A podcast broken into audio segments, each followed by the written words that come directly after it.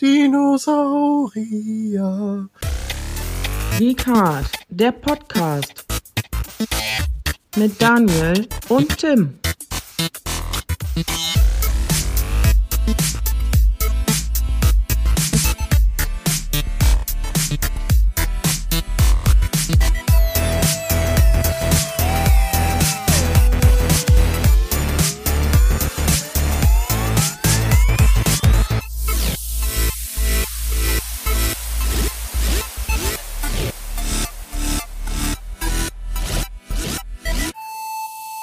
Hallo und herzlich willkommen zu unserer dritten regulären Folge des Geekart Podcasts. Mit mir am Mikro ist der Tim. Hallo und herzlich willkommen zum Geekart Podcast. Ihr hört uns auf Apple Podcast, Spotify und auf unserer Internetseite geekart.de. Und das heutige Thema ist Filme, die uns geprägt haben. Doch bevor wir wie immer zum Thema kommen, Tim, was hast du zuletzt geguckt und gezockt? Ja, da ist wieder einiges zusammengekommen, mein lieber Klickerfreund. Und zwar. Äh, no pun intended. richtig. Ähm, gespielt wird gerade bei mir nur The Last of Us 2. Ich bin, ich bin sowas von in der Welt drin. Das ist äh, einfach nur unfassbar, was Naughty Dog da wieder auf die Beine gestellt hat, ey. Hammer. Ich habe den ersten Teil ja schon geliebt und halte es nach wie vor für das beste Spiel auf der PS3 gibt's mhm. auch ein Remaster für die PS4 und jetzt mit dem zweiten Teil legen die nochmal sowas von neu auf, was äh, Darstellung, äh, ähm, also die, die ganzen Details, die da zu sehen sind. Wahnsinn. Da gibt's äh, immer wieder was zum Gucken und ja, ähm, aber wie gesagt, das Spiel ist vorgestern, Stand heute. Äh, wir haben den 22. Juni, nee, den 21. Juni, genau, äh, 2020 und äh, vorgestern ist es erschienen. Und ich äh, bin jetzt so um die zehn Stunden im Spiel. Wie weit bist du denn da? Also ich habe jetzt auch angefangen und bin erst bei circa zwei Stunden, also noch gar nicht so weit. Aber ich kann dir nur zustimmen. Die Grafik ist ein Knaller. Also die ganzen Details, gerade wenn man durch, durch die Schnee Schneelandschaften geht, dass man die Spuren hinter sich quasi zieht. Ja, dass, dass es nicht so vorgerendert wirkt. Das machen die echt sehr, sehr gut. Und auch gerade die ganze emotionale Bandschiene, die innerhalb der ersten zwei Stunden schon aufgebaut wird. Äh, ich glaube, da erwartet mich sehr, sehr viel Großes wieder. Definitiv, definitiv. Ja. Mein Projekt war ja auch das, das ganze ähm, Spiel zu streamen. Das habe ich dann am Donnerstag eigentlich schon anfangen wollen, also einen Tag vor Release. Aber da hat mir Sony einen Strich durch die Rechnung gemacht, weil ich über die PlayStation 4 direkt streamen wollte. Und da war halt noch äh, so ein Lock drin, dass man da das Twitch nicht benutzen kann, also kein Bildmaterial streamen.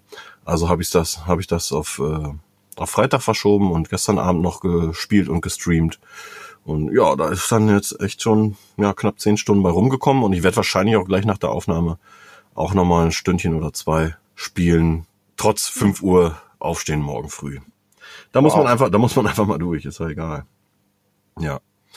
Ähm, ja, gespielt habe ich außerdem davor Man Eater, habe ich ja schon von erzählt, aber ja. das habe ich jetzt komplett beendet mit 1000 Gamerscore, also äh, platiniert, wie ihr so gerne sagt.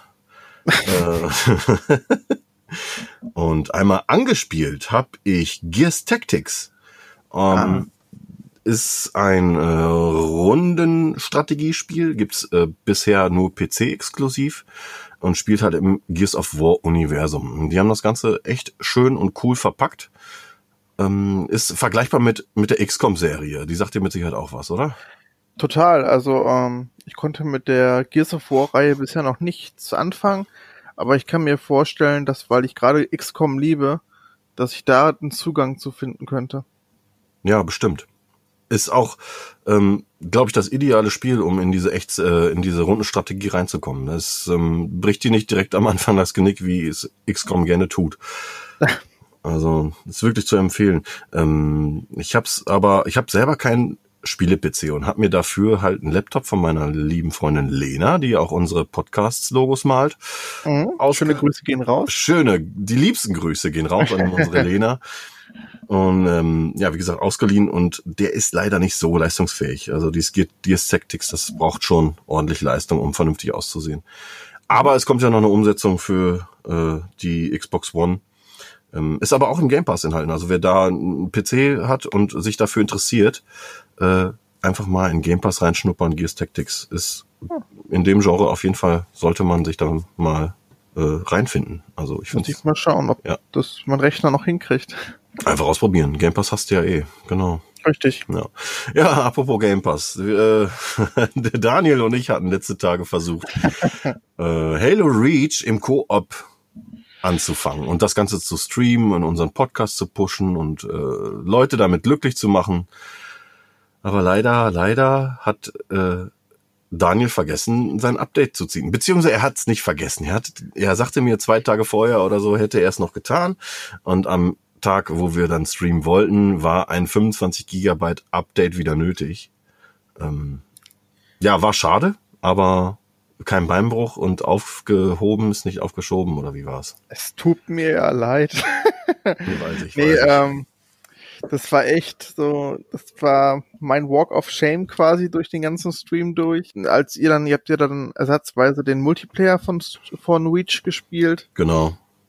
und ich habe da schon wieder direkt so Bock drauf gehabt, weil ich habe das auf der 360 rauf und runter gespielt, also zumindestens den Multiplayer. Und ich freue mich auf das Projekt, dass wir die ganzen Teile da durchspielen werden. Und das machen wir auch noch. Also da finden wir definitiv auch noch einen Termin für, genauso wie unsere regelmäßigen Podcasts. Ähm, äh, da ist auf jeden Fall ein Ding, was ich auch auf jeden Fall mit dir machen möchte. Ähm, Weil allein, du sagtest ja, du hättest ja richtig wieder Bock, äh, die Kampagne zu spielen, aber auch der Multiplayer ist ja einfach so ein gemütliches Ding. Klar kann man das, kann man das äh, irgendwie spielen und der Beste sein wollen oder so, aber das ist, das ist nie meine Intention, wenn ich einen Multiplayer, äh, einen Halo Multiplayer spiele. Da bin ich immer locker und flockig und gucke mir dann immer alles an und dann gibt's ja immer so diese Spiellisten, die wechseln, glaube ich, alle, alle zwei Wochen oder so. Und die lassen sich da immer neue Spielmodi einfallen. Das, was ein Verkaufsargument bei irgendwelchen anderen Shootern ist, gibt's bei Halo immer. Mhm. Ähm, das ist einfach äh, gerade die Master Chief Edition, die dann wirklich auch noch äh, sechs Kampagnen beinhaltet, ist einfach nur göttlich und ja, Halo-Fan halt. Ja. ja. Ja, gespielt haben, ja, wie gesagt, äh, Donnerstag wollte ich dann mit, wieder zurück zu Last of Us. Ähm, und zwar wollte ich ja Donnerstag damit anfangen, hab aber dann Last of Us Left Behind, also das Add-on vom ersten Teil, nochmal gespielt und in zwei Sessions, also äh, jeweils eine Stunde mit kurzer Pause dazwischen, habe ich das Add-on nochmal komplett gespielt und danach war ich so angefixt, Daniel. Ich, äh, und ich hab, dann habe ich dann nochmal äh, Last of Us 2 reingeschmissen und wollte gucken, ob es funktioniert. Ging immer noch nicht der Stream und ich wollte halt, ich wollte das Ding, ich und, und tu's auch, das komplett zu streamen. Tim W aus B, wer da gerne gut zugucken möchte. Ähm, und es ging immer noch nicht, ja. War dann auch schon nach zwei Uhr und dann habe ich mir gedacht, gehst du dann doch mal ins Bett. naja. Ähm, ja, das war zu meinen, zu meinen gespielten Kram. Mhm. Ähm, geguckt habe ich in letzter Zeit sehr oft Alo und Spot. Ah, okay. Den Disney, den Disney Pixar Film, weil das ist mittlerweile der Lieblingsfilm von beider meiner Jungs, also von, von beiden Jungs. Mhm. Und ähm, der Kleine rennt dann immer durch die Wohnung und schreit immer Pot, Pot, Pot. Wir haben, wir haben, wir haben erst gedacht, der muss auf Klo. Aber er meinte Spot. Er möchte halt immer Hallo und Spot gucken. Und der ist immer schlecht gelaunt, wenn er das nicht kriegt. Ah, ja, ja, ich glaube, mittlerweile läuft das Ding, ja, wir gucken dann immer nur so ein Stündchen oder so am Tag. Aber alle zwei Tage habe ich den Film dann halt ähm, wieder einmal durch. Ist auch immer sehr, sehr schön. Ja, Ich weiß noch, wie ich dich zuletzt besucht habe und wieder einfach auch Ostwind geguckt haben, weil das die Kinder halt so wollten. Da, da sagt man halt nix. Ja, aber das war der Wunsch meiner Tochter. Äh, äh, Ja. Also so weit bringen wir meine Jungs noch nicht. Äh, Na gut. Aber wer weiß, wenn die Pferde mögen, mögen sie halt Pferde. Mir egal. Ich, ich finde ja auch Schimmer schön. Ist ein Pferd aus Last of Us. So, weiterhin geguckt habe ich Booksmart. Hatten wir da letztens drüber geredet? Ich bin, Ja, natürlich. Haben wir schon drüber gequatscht, ne? Ja, fand ich auch sehr cool. Ähm, und geguckt habe ich außerdem The Founder aus dem Jahr 2016. Hast du den schon gesehen? Da habe ich bisher nur von gehört, noch nicht geguckt. Er Super, ja, super, super Film. Ähm, geht um äh, Ray Kroc heißt der Typ, gespielt von Michael Keaton, brillant Mhm. gespielt von Michael Keaton, ist ein Selfmade Man und äh, lernt die äh, Brüder Mac und Dick McDonald kennen, die sich das Prinzip der Speedy Kitchen ausgedacht haben, also wo eine Küche funktioniert ohne einen Handschlag zu viel. Und, und Michael Keaton äh, ja, lässt sich dann da einladen und quatscht da mit den, mit den Gebrüdern, gehen, gehen abends noch essen und so weiter. Und Michael Keaton, also dieser Ray Kroc, möchte daraus halt ein Franchise machen. So ungefähr die erst, das erste Drittel des Films. Mehr möchte ich da gar nicht spoilern und verraten, weil äh, das Ding ist trotz äh, McDonalds, was jeder kennt, echt eine Überraschung und absolut sehenswert. Solltest du dir definitiv angucken, der wird dich definitiv umhauen und ansprechen. Und äh, ja, erzählt halt dann die Geschichte von McDonalds, von vom ersten Laden bis äh, zum großen Franchise. Und wie das Ganze dann vonstatten geht, wird dann hier gezeigt. Total geil. Also, Okay. ja, der war wirklich toll. Ich glaube, den habe ich auch auf meiner Watchlist. Genau. Sollte aber eigentlich so sein. Ich schaue noch trotzdem mal eben schnell, ansonsten Genau, kurz erwähnt. Kurz erwähnt, der ist bei Amazon Prime enthalten. Ah. Keine Werbung. Ja, den hatte ich schon auf der Watchlist. Ja, dann hau dir den rein, Junge. Mache ich. Isst du Burger mit Hand oder mit Messer und Gabel? Also jetzt, jetzt nicht Burger, McDonalds Burger oder so, das ist klar, die schlingt man sich so zwischen den Fingern in, in den Rachen. Aber ich, ich meine so, so größere, ordentliche Burger mit mindestens 200 Gramm Beef. Es kommt drauf an, wie die gestapelt sind, weil bei manchen ist es echt schwierig, die mit Hand zu essen. Sonst versuche ich das immer. Aber oft mache ich es auch mit Messer und Gabel. Mhm. Also, wir haben hier einen geilen Burgerladen in Bocholt. Burger Nerds, bester Laden überhaupt. Ich liebe diesen Laden. Ähm, die haben die Burger, die sind äh, so zusammengebastelt, die sch- schieben dann halt noch ein, ein, so ein Holzstäbchen von, von oben rein. Macht man ja auch so, weiß ich, ist normal. Aber äh, ich beiß mich dann, oder ich, ich äh, arbeite mich immer mit Messer und Gabel dann halt drumherum, weil genau die Mitte ist immer das Leckerste vom Burger. Und man soll ja dann immer das Leckerste zum Schluss essen. Und deswegen baue ich mich immer äh, drumherum, äh, schneide mir immer ein Stück ab und im, irgendwann habe ich dann das leckerste Stück übrig und meistens bin ich dann schon so satt, dass mir danach schlecht ist. Aber Mann, die hatten mal einen, äh, einen Burger, der war, äh, ich weiß gar nicht mehr, wie er hieß, der war aber mit Spargel, mit grünem Spargel gegrillt äh, mit einer selbstgemachten Soße Hollandaise, aber auch nicht zu viel Soße, so dass man denkt, das ist einfach nur zugeklatscht und, und irgendwie Fett als, als Treiber so. Perfekt. Und dann mit kandierten Erdbeerscheibchen. Daniel, das war, als hätte dir ein Engel äh, dein Abendessen gebracht. Oh. Ich muss mal gleich gucken, äh, was die haben ja immer so Aktionsburger, da muss ich mal gucken, ob die die noch haben. Aber lass uns nicht, lass uns aufhören über Burger zu reden. Ich habe nämlich noch nicht äh, zu arbeiten äh, zu, zu Abend, Abend gegessen. Und dann läuft mir das Wässer, das Wässerchen schon im Mund zusammen. Ähm, weißt du, was noch auf Amazon ist? Leg los. The Parasite. Ja, stimmt. Das habe ich gelesen. Unser eigen, also dein auf jeden Fall Film des Jahres und mein eigentlich Film des Jahres ist auf Amazon Prime im Moment zum Gucken frei verfügbar. Zieht ihn euch rein, bitte. Ja. Also auch, also ist, ich weiß, dass mittlerweile auch ein großer Hype um den Film immer noch besteht. Geht aber bitte trotzdem nicht mit zu super hohen Erwartungen rein, weil er macht halt filmtechnisch alles richtig. Es ist einfach auch deswegen ein sehr runder Film. Aber er ist jetzt halt auch nicht irgendwie, ähm, er, er findet das Rad nicht neu, aber das, was er macht, macht er sehr, sehr gut. Und daran kann man sich quasi ergötzen, wenn man möchte. Ich habe zwei Serien noch beendet, die würde ich noch gerne reinhauen. Ja klar. Einmal The Orville, endlich auch die zweite Staffel geschafft. Mhm. Was für eine fantastische Serie. Also die letzten beiden Folgen, die haben mehr Herz als, äh, ach, ich will jetzt auch keinen Dreck ziehen, aber das ist einfach so geil geschrieben und immer wieder überraschend und wie sich die Story auch über die Folgen zieht und so. Das kannst du halt nicht mal eben so zwischendurch mal eine Folge, sondern das sollte man schon von vorne bis hinten gucken und sich einfach nur ergötzen an der, also an der äh, Prä Präsentation. Die, die Effekte in der zweiten Staffel, die sind einfach, ey, da kommt nicht mal Star Wars her hinterher. Also, ich stand da so oft mit offenem Mund. Da gab's eine Schießerei äh, eine Weltraumballerei ähm, zwischen vereisten Planeten. Das sah sowas von geil aus. Hm. Hammer. Naja, jedenfalls, äh, kurz erwähnt, ist halt so eine Persiflage-Serie zu Star Trek und geschrieben von von von dem Typen, der Ted äh, gemacht hat und Family Guy und also ist halt auch eine ordentliche Portion Humor drin, aber trotzdem ernst zu nehmen. Also wirklich äh, wärmstens zu empfehlen. Ja, ebenfalls beendet habe ich noch Space Force eine Netflix-Produktion, auch sehr witzig. Ähm, ich glaube auch nur acht Folgen oder so kann man lecker wegsnacken.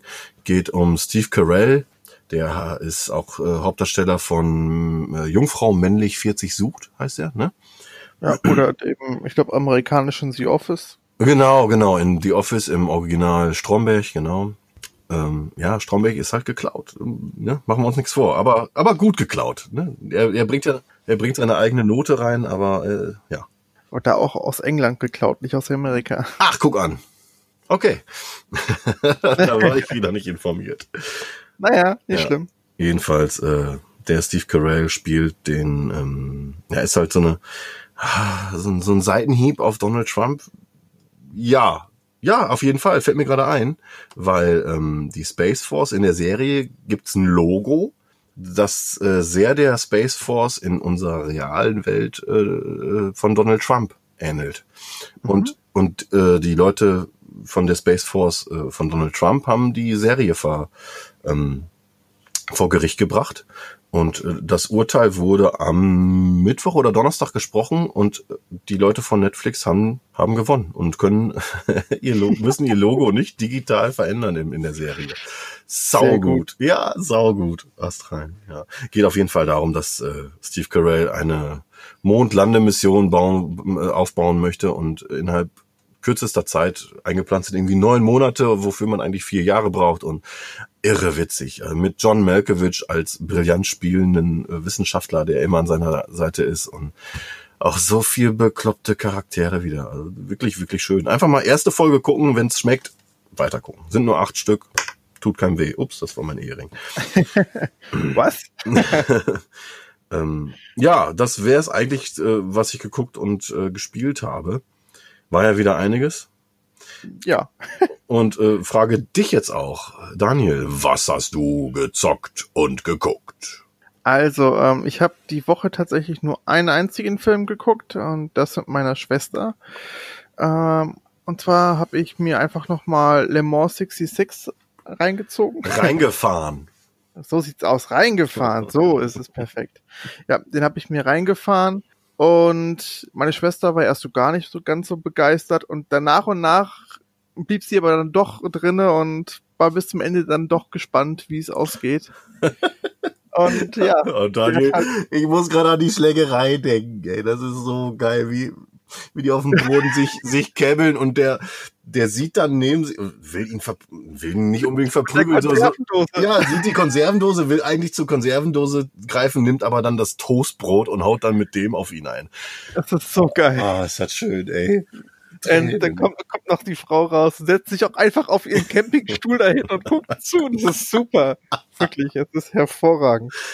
Große Liebe. zu Recht, also einfach äh, zu Recht mein Film des Jahres, ey. Den muss ich auch unbedingt mal wieder gucken. Das ist schon wieder ey, so lange her. Ey, und nach wie vor, der Sound ist echt eine Wucht. Auch, auch im Heimkino ist der echt gut, aber ja. umso besser die Anlage ist, umso ja. mehr Spaß hat man mit ja. diesem Film. Ey, wie der, ähm, wie, äh, äh wieder den Landeanflug bei der Autopräsentation von einem Mustang an, also wie der da anfliegt, der Sound, das ist der Hammer, ey. Da hörst du richtig, wie der, wie der an, an deinem Ohr vorbeizieht. Ach, mhm. Egal, egal. echt so, als würde ein fucking riesiges Flugzeug durch dein Wohnzimmer fliegen. Ja. Perfekt abgestimmt. Hammer. Ja, weiter im Deck. Also ein Film. Und? Was, ja, was hast, du, hast, du, so gespielt? Ähm, gespielt habe ich Edna bricht aus. Hm, Ich weiß nicht, ob dir das was sagt. Aber selbstverständlich. Echt? Okay, cool. Ja, kenne ich. Ja, kenne ich, aber nicht gespielt. So. Ah, Okay, weil ich bin halt riesiger Point-and-Click-Adventure-Fan und bin sehr, sehr froh, dass damals der Derlick ähm, mit Edna bricht aus und Deponia um die Ecke kam Hm. und damit das Genre wieder so ein bisschen wiederbelebt hat. Und nun gab es jetzt eben halt das Remaster von von Edna bricht aus und es sieht auch echt schön aus und der Humor vor allen Dingen ist auch so Mhm. gut. Also man hat es ja oft bei Point-and-Click-Adventuren, dass man, wenn man irgendwas mit was kombini kombiniert und dann heißt es oft, das geht nicht. Dort kriegst du aber bei allem, was du, was du kombinierst, immer einen dummen Spruch, egal was du kombinierst. Du kannst alles mit allem kombinieren. Und die Schreiberlinge haben sich für jede Sache was einfallen lassen. Das ist oft zum, zum Niederknien und zum, zum Totlachen. Also, ja, Ja, das, das ist wieder die Liebe zum Detail, ne? Die macht der Delic ja nicht nur in den Point-and-Clicks. Schöne deutsche Ja. Firma. Sollte man, ja, eigentlich müsste ich mir das Ding ja, mach das also. Aber ja, also die, die, die Rätsel sind ja auch nicht so irre verwirrend wie bei Monkey Island. Und selbst Ja, das okay. habe ich durchgespielt.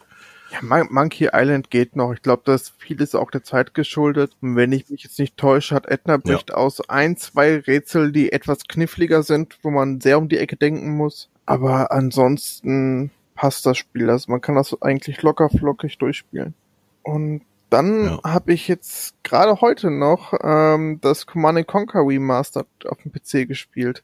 Oh, Und geil. ich muss auch sagen, es ist so schön. Ich habe das Ewigkeiten nicht gespielt, seit den ersten Teil seit mindestens zwölf Jahren, 13 Jahre nicht mehr. Und die alte Grafik wieder zu sehen, aber aufpoliert und mit richtig knacken, fettigen, fetten Sound. Ja, ja, Martial. Arts und so, wir wissen Ich habe Sprachfehler. Alles cool. du sollst ja auch nicht mehr so viel trinken, Daniel. Jetzt, jetzt ist es raus. Ja, äh, Command and Conquer ist, ist Command and Conquer ist bei mir, glaube ich, schon 20 Jahre her. Ja, Einheit Einheit wird gebaut. Ja. Es ist, es ist auch diesmal ungeschnitten, aber das Lustige ist, in den Videosequenzen wird immer noch von Bots gesprochen. Richtig, habe ich gelesen, ist auch ein bisschen blöd. Da hätte man doch noch irgendwie ein Häkchen für die deutsche Version machen können, oder? In den Optionen eben wie, weil das wirkt dann schon authentischer, wenn dann halt Öl anstatt äh, Blut auf dem Boden Also, liegt. Naja, Kennt man also halt Blut, eigentlich nicht anders. Blut ist ja am Boden, nur in den Videosequenzen wird eben halt von Bots gesprochen. Ja, ich meine ja. Und So. dann halt im Spiel hast du dann wieder Menschen, Menschen rumrennen, obwohl halt in den Videosequenzen von Bots gesprochen wird und wir in Deutschland es auch halt nicht anders kennen, Mhm. dass sie, dass die Einheiten gebaut werden und nicht äh, ausgebildet. Ne, Das sind, weißt was ich meine. Ja, und Aber ich würde sagen, bevor wir jetzt zum eigentlichen Thema kommen, habe ich noch auch, auch einfach mal eine Trivia-Frage an dich. Die kam gestern Mhm. äh, bei dem Rocket Beans Köln Community Treffen auf. Und zwar Oha. deine drei Lieblingsgemüsesorten. äh, ja. Brokkoli auf auf äh, ich, ich, ich, ja ist das erste, was mir einfällt. Brokkoli auf Platz eins liebe ich. Aber nicht, da- das darf nicht so hart sein, sondern muss richtig schön durchgekocht sein und im Mund einfach zergehen wie ein verdammt geiles Steak. Und auf Platz, also ist jetzt Platz eins. Entschuldigung, ich wollte ja gar nicht, äh, ah, egal. Dann äh, auf Platz zwei würde ich sagen, hm, eine gute Mhm. Möhre. Kann, kann gerne, kann gerne äh, roh oder auch, ich mache ja die weltbeste Lasagne, wie viele wissen. Und da kommen halt auch äh, Möhren rein, komplette Möhren kommen da rein, weich gekocht. Aber auch hart esse ich die gerne. Nehme ich auch gerne mit zur Arbeit. Und auf Platz drei, oh Mann, so spontan ist immer schwierig. Und wenn ich mir das nachher anhöre, dann ärgere ich mich wieder, dass ich jemanden vergessen habe. Und dann ist es traurig. Ja, sitzt der Spargel in der Ecke und weint. Mm. Hab ich vergessen. Okay, dann nehme ich Spargel auf Platz drei. Aber Grünspargel. Grünspargel am liebsten gegrillt mit, mit einer Scheibe Bacon drumherum. Perfekt. Okay. Aber Bacon ist, glaube ich, kein Gemüse, oder? Bin mir jetzt nicht sicher. Das ist kein Gemüse. Ey, und bevor wir zum eigentlichen Thema kommen, habe ich noch eine kurze Info. Ich habe mir Flash Gorn bestellt und zwar in der Limited Collectors Edition. Gibt's bei Amazon mit allem Zip und Zap, irgendwie mit drei Discs, Bonusbandmaterial und Soundtrack von Queen dabei und noch nicht mal so teuer. Ich habe gerade die Info gar nicht da. Aber ich, da müsst ihr euch mal angucken. Hätte ich eben dabei schreiben können, aber egal. ähm, äh, Flash Gordon Limited Collectors Edition auf äh, Amazon, also Amazon. Okay. Ja gut, dann, äh, bevor das Ganze hier noch länger wird, äh, lass uns doch mit dem eigentlichen Thema anfangen. Und zwar unsere prägendsten Filme, beziehungsweise Filme, die uns geprägt haben. Ja, da bin ich wirklich gespannt, ähm, weil äh, ja, ich wollte es auch noch mal eben erwähnen, weil ähm, wenn ich meinen Interessenbereich auf einem auf einer auf ein Kuchendiagramm packen würde, würde wahrscheinlich der Bereich Film 30 Prozent einnehmen und Videospiele 70 Prozent. Mhm. Ähm, deswegen wird das ganze, wird die ganze Vorbereitung, die wir getroffen haben, wahrscheinlich zwei völlig unterschiedliche Welten annehmen. Aber ich bin echt gespannt, was wir jetzt äh, zu sagen haben. Und ich lasse über, ich überlasse dir jetzt einfach mal den Vortritt, weil du bist äh, der Movie Master. Ach, hör auf, ey. und sage äh, Ton ab und äh, Licht, Kamera, Action. Okay. Also, ähm, ich bin an die Frage, was meine prägendsten Filme waren, ähm, aus zweifacher Sicht rein, reingegangen. Welche Filme haben mich in meiner filmtechnischen Sicht geprägt? Also wie habe ich ähm, bestimmte Muster oder Techniken aus, aus Filmen kennengelernt und wie ist mir erst zum ersten Mal bewusst geworden. Dazu habe ich auch bereits einen Artikel auf der Seite geekart.de geschrieben, aber ich versuche das auch nochmal ein bisschen persönlicher hier nochmal ja, näher zu bringen. geekart.de Oh, das ist ja fast ASMR. Ähm, und die, zwe die zweite Sicht ist halt die menschliche Sicht. Was hat ein Film mit mir gemacht und ähm, hat mich vielleicht irgendwie ein bisschen weiter vorangebracht, mir mich gebildet, was auch immer. Und genau, aus diesen beiden Sichten bin ich rein, reingegangen und fange jetzt an mit der filmtechnischen Prägung. Und da ist es bei mir als an erster Stelle Star Wars Episode 5. Denn hm. als kleiner Junge war es für mich der allererste Film, den ich kennengelernt habe, der kein Happy End hatte. So gar kein Happy End. Und ich habe in Episode 4 so mitgefiebert mit den Figuren und gerade auch jetzt in Episode 5 umso mehr. Und was so die letzten 20 Minuten im Film passiert, ist einfach das zieht einen so runter, auch schon als Kind. Man kann es eigentlich gar nicht glauben. Man verliert eigentlich alle Figuren, die man lieb hat. Und die sieht man dann erstmal nicht wieder und die sind quasi verloren. Und, und getrennt voneinander. Das fand ich viel genau. schlimmer. Richtig. Ja, Luke ist ja auch noch getrennt von was anderem und kriegt halt auch noch eine schöne Offenbarung, wie wir alle wissen. Und äh, es ist. Also als für mich als Kind war das einfach unfassbar schmerzlich zu erleben, dass ein Film kein Happy End haben kann. War mit, ja, gebe ich dir recht. Es war ein komisches, komisches Gefühl nach Star Wars Episode 5. Weil man, ja, so, ich bin ja auch, so wie du, mit der alten Trilogie groß geworden. Man ging ja aus dem ersten Teil echt völlig euphorisch. Und der zweite ist halt einfach und gilt wahrscheinlich auch deswegen als einer der besten Filme aller oder besten Star Wars Filme sowieso, weil es halt eben nicht so endet, wie man wie man sich wünscht beziehungsweise sich äh, gedacht hat. Ich habe jetzt einfach nur das wiederholt, was du gerade gesagt hast, glaube ich. Aber ist auch egal. Ich möchte auch mal was dazu sagen. Alles gut. ähm, weiter geht's bei mir und zwar ähm, da gehen Grüße raus an meinen Bruder Patrick, der mir Memento gezeigt hat, mm. gesagt hat, hey, der Film ist komplex und schwierig, guck mal, ob du reinkommst. Und ich musste ihn bisher, ich glaube, zwölfmal gucken. ähm, habe ihn zwar früher schon verstanden, aber ich konnte mich irgendwann nicht mehr satt sehen, weil ich die Idee dahinter so geil finde. Und was ich besonders liebe an diesem Film ist das Drehbuch. Wie clever das alles geschrieben ist und du als ähm, Zuschauer quasi nach und nach alles selber mitpuzzelst. Denn für Leute, die jetzt den Film nicht kennen, ähm, eine Szene fängt an direkt beim Ende und die nächste Szene ist quasi der Anfang und dann laufen die quasi immer nach und nach auf die Mitte des Films zu und man muss versuchen, die Puzzleteile, die man erfährt, zusammenzusetzen, so dass es chronologisch ist. Und der Hauptdarsteller, der leidet unter einem Kurzzeitgedächtnisverlust. Also der kann sich nichts länger merken als fünf Minuten. Und nach dem Film versteht man das komplett, weil man hat dasselbe Gefühl, dass man am, am Ende des Films gar nicht mehr weiß, was ist jetzt eigentlich Sache. Genau. Wenn man nicht vernünftig gepuzzelt hat. Das ist. Genau, weil vor allem die, die Szenen gehen ja auch immer nur die fünf Minuten, die sein äh, Gedächtnis halt behalten. Das mhm. ist, das ist das Geniale. Aber habe ich den dann falsch verstanden? Weil ich habe das so verstanden, dass sie man erst die letzten fünf Minuten sieht und dann die fünf Minuten davor und dann die fünf Minuten vor den fünf Minuten. Nee, nee. Okay, dann muss ich dir nochmal gucken. Es gibt übrigens auch, äh, ich glaube, auf den ersten DVDs gab es einen, ähm, einen chronologischen Cut, der einfach alle Szenen hintereinander so abgefeuert hat, dass der Film erstens total langweilig wurde und zweitens halt äh, chronologisch äh, gezeigt hat. Genau, das soll, das soll wirklich auf den DVDs als Hidden Feature dabei gewesen sein, aber ich habe mich nie getraut, das Ding zu gucken. Weil äh, ich möchte mir den, den Spaß am Film nicht kaputt machen. Ja. Ja. Und dann wird's nur ein simples, simples äh, Kriminalspielchen, das ist wohl wahr. So wie ich das verstanden habe, so die Szenen, die in Schwarz-Weiß sind, sind chronologisch und die, die farbig sind, die laufen von hinten nach vorne. Also. Ah ja. Ich muss ja. noch mal gucken. Ist wirklich ist leider lange her, dass ich den letzte Mal geguckt habe. Christopher Nolan, ich hoffe, du verzeihst mir, falls du das hier hörst.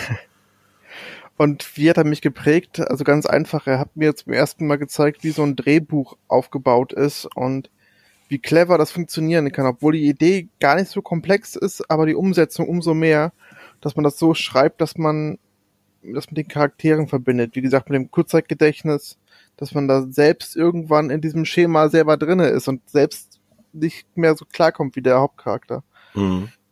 Und andererseits war es auch mein allererster Mindfuck-Film. Ich glaube, danach habe ich erst Fight Club gesehen. ja, dann äh, du nimmst mir schon die ersten beiden äh, Mindfuck-Filme auch äh, schon vorweg. Aber ist ja völlig in Ordnung, weil also einer von drei Filmen, die ich aufgeschrieben habe, ist definitiv auch Memento, weil es halt mhm. da äh, allein durch die Geschichtserzählung, du brauchst doch erstmal eine halbe Stunde, um zu raffen, wie das jetzt aufgebaut ist. ja. Und du musst den Film mindestens zweimal gucken, um überhaupt irgendwie, dass dein Kopf das so zusammenbaut, als würde es eine durch, durch äh, erzählte Geschichte ergeben. Ja, selbst dann kommst, selbst dann kommst du noch nicht hinterher. Also du hast braucht echt einige Anläufe, aber trotzdem ist der Film lustig erzählt und spannend und umso mehr man hinterkommt, umso lustiger werden teilweise die Szenen oder auch dramatischer und ach, guckt ihn euch an, wenn ihr den noch nicht geschaut habt. Als nächstes habe ich Blade Runner, einen meiner absoluten Lieblingsfilme. Mhm. Ähm, den habe ich als Kind gesehen und habe ihn natürlich null verstanden. Aber ich war total geflasht von den Bildern, weil es einfach so Neonlichter waren und das, das Sci-Fi-Setting sah unfassbar geil aus zu der Zeit. Und ich war, so, ich war sowieso durch Han Solo und Indiana Jones riesiger Harrison Ford Fan, also habe ich da auch wieder mitgefiebert und wollte unbedingt wissen, wie geht's jetzt aus, auch wenn ich nichts verstanden habe quasi. Und umso älter ich wurde und umso häufiger ich den Film gesehen habe, habe ich auch gerafft, was eine Dystopie ist und was der Film eigentlich aussagen möchte. Hab mir dann das ganze Hintergrundmaterial dazu durchgelesen und auch das Making-of angesehen mit über vier Stunden. Und es, ich liebe diese Welt. Ich liebe daran eigentlich echt alles. Und ja. es hat mir halt die, die Dystopie nahe, nahegebracht und ich habe so schön in meinem Artikel geschrieben, dass quasi diese Stadt wirkt durch diese ganzen Neonlichter und trotzdem durch dieses dreckige wie so ein Scheißhaufen, wo einfach überall so ein bisschen Glitzer drüber ist, damit es wenigstens irgendwie schön aussieht. Und ja, ich finde, das passt eigentlich ganz gut zu dieser Stadt. Ja, ist was dran, auf jeden Fall. Aber äh, der alte Blade Runner war ja eine Zukunftsvision und diese Zukunft, die da erzählt wird, äh, ist äh, letztes Jahr September gewesen. Ja. das, äh, das ist schon wieder der Hammer, wenn man darüber nachdenkt, äh, wie sich die Leute damals die Zukunft vorgestellt haben und wie, wie sie jetzt haben muss man sich, also Blade Runner gehört ja auch für mich einfach zu einer der besten Filme aller Zeiten. Harrison Ford sowieso, könnt ihm den Arsch küssen. Ähm, aber ähm, Blade Runner, kennst du das äh, Spiel ähm, Observer? Von, mhm, Anna, ja. von Annapurna, genau. Ja, das spielt ja auch so, könnte, könnte wirklich direkt aus dem Blade Runner Universum gerissen sein. Und der Sprecher aus dem Off ist ja auch Rutger Hauer, der im mhm. Spiel äh, den Bösewicht spielt. Genau. Auch da äh, Spiele, äh, Spieletipp definitiv gibt's schon länger. Kommt aber auch Anfang nächsten Jahres als Remaster äh, nochmal äh, für die äh, aktuellen Konsolen, also für die nächsten Konsolengenerationen und für Ah, PC okay. raus. Mm, Ist auch, man spielt einen äh, Ermittler und muss halt so ein paar Morde an äh, Androiden aufklären. Auch sehr geil. Mhm. Aber lassen sich nicht schon wieder in Videospiele verfallen. Ja. Ja gut, aber wo wir auch eben bei ähm, Videospielen trotzdem waren und Point-and-Click-Adventures. Es gibt auch von Blade Runner tatsächlich ein Adventure, beziehungsweise es ist ja ein erweitertes Point-and-Click-Adventure. Also das gibt's glaube ich jetzt auch auf Good Old Games, also auf GOG.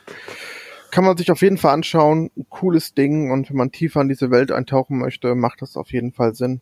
Und ja, dadurch wurde mir die Dystopie, wie gesagt, näher gebracht und es war vor allen Dingen der erste Film für mich mit einem sehr langsamen Erzähltempo, der halt dadurch sehr viel erst aufgebaut hat. Mhm.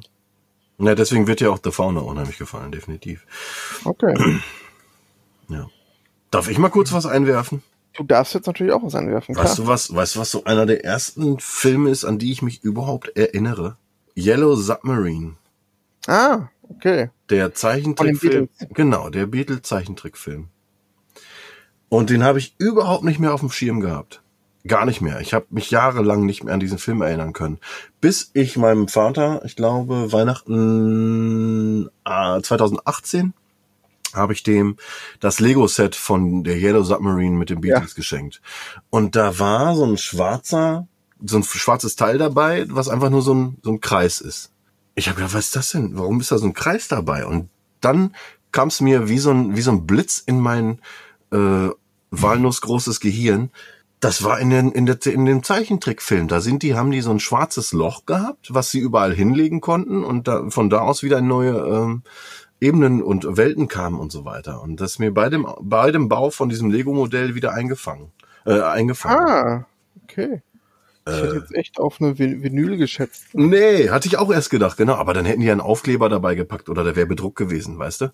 Aber das Ja, war okay. einfach nur so, genau, aber genau dieses Blättchen, ähm, zweimal zwei groß, flach und einfach nur schwarz. Und das war halt dieses Loch aus dem Film. Irre gut. Und äh, Yellow Submarine hat mich nicht geprägt, habe ich aber aufgeschrieben, weil es halt einer der ersten Filme ist, an die ich mich erinnere. Und ich glaube auch so ein bisschen mich musikalisch auch geprägt hab, hat. Auch wenn ich heutzutage die Beatles eher weniger höre, ähm, ist natürlich trotzdem klar, dass diese Band ähm, Musikgeschichte geschrieben hat. Ja. Und auch der Film. Tja, ich glaube, ich müsste mir den nochmal angucken. Bei so ähm, einem halben Kasten Bier kann der, glaube ich, sogar noch Spaß machen. Weil so wie ich es in Erinnerung habe, ist das Ding mindestens auf LSD geschr geschrieben worden. Ist, Deswegen, äh, Ist auf- aus acht. halben Kasten- genau, ist aus 1968 und äh, ja, ziemlich heavy. Ich habe auch noch ähm, direkt äh, zwei weitere Zeichentrickfilme, die mich geprägt haben. Ja, aber erst im Nachhinein. Dazu gehört definitiv Feivel der Mauswanderer. Oh, Weil bei Feivel der Mauswanderer aus dem Jahr 86, 1986, ist auf jeden Fall ein, äh, ein Sinnbild, sage ich mal, auf die äh, Judenverfolgung damals in, äh, in der schweren deutschen Scheißzeit.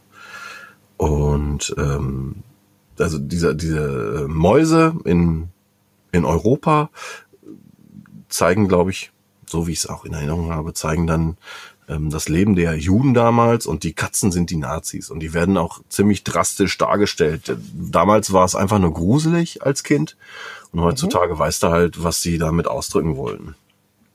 krass. Ich hab den als Kind gesehen, aber hab das tatsächlich nie so wahrgenommen. Aber jetzt gerade habe ich da nochmal Interesse, den zu schauen. Es gibt keine Katzen mehr in Amerika und der Käse wächst auf den Bäumen. Entschuldigung. Ist, glaube ich, 20 Jahre her, dass ich den gesehen habe, aber der Song ist hängen geblieben. Naja. Okay. okay. Ähm, was äh, mich damals, ich den hau ich jetzt auch noch mal eben rein, was definitiv mich auch geprägt hat, war in einem Land vor unserer Zeit. Hm, ja.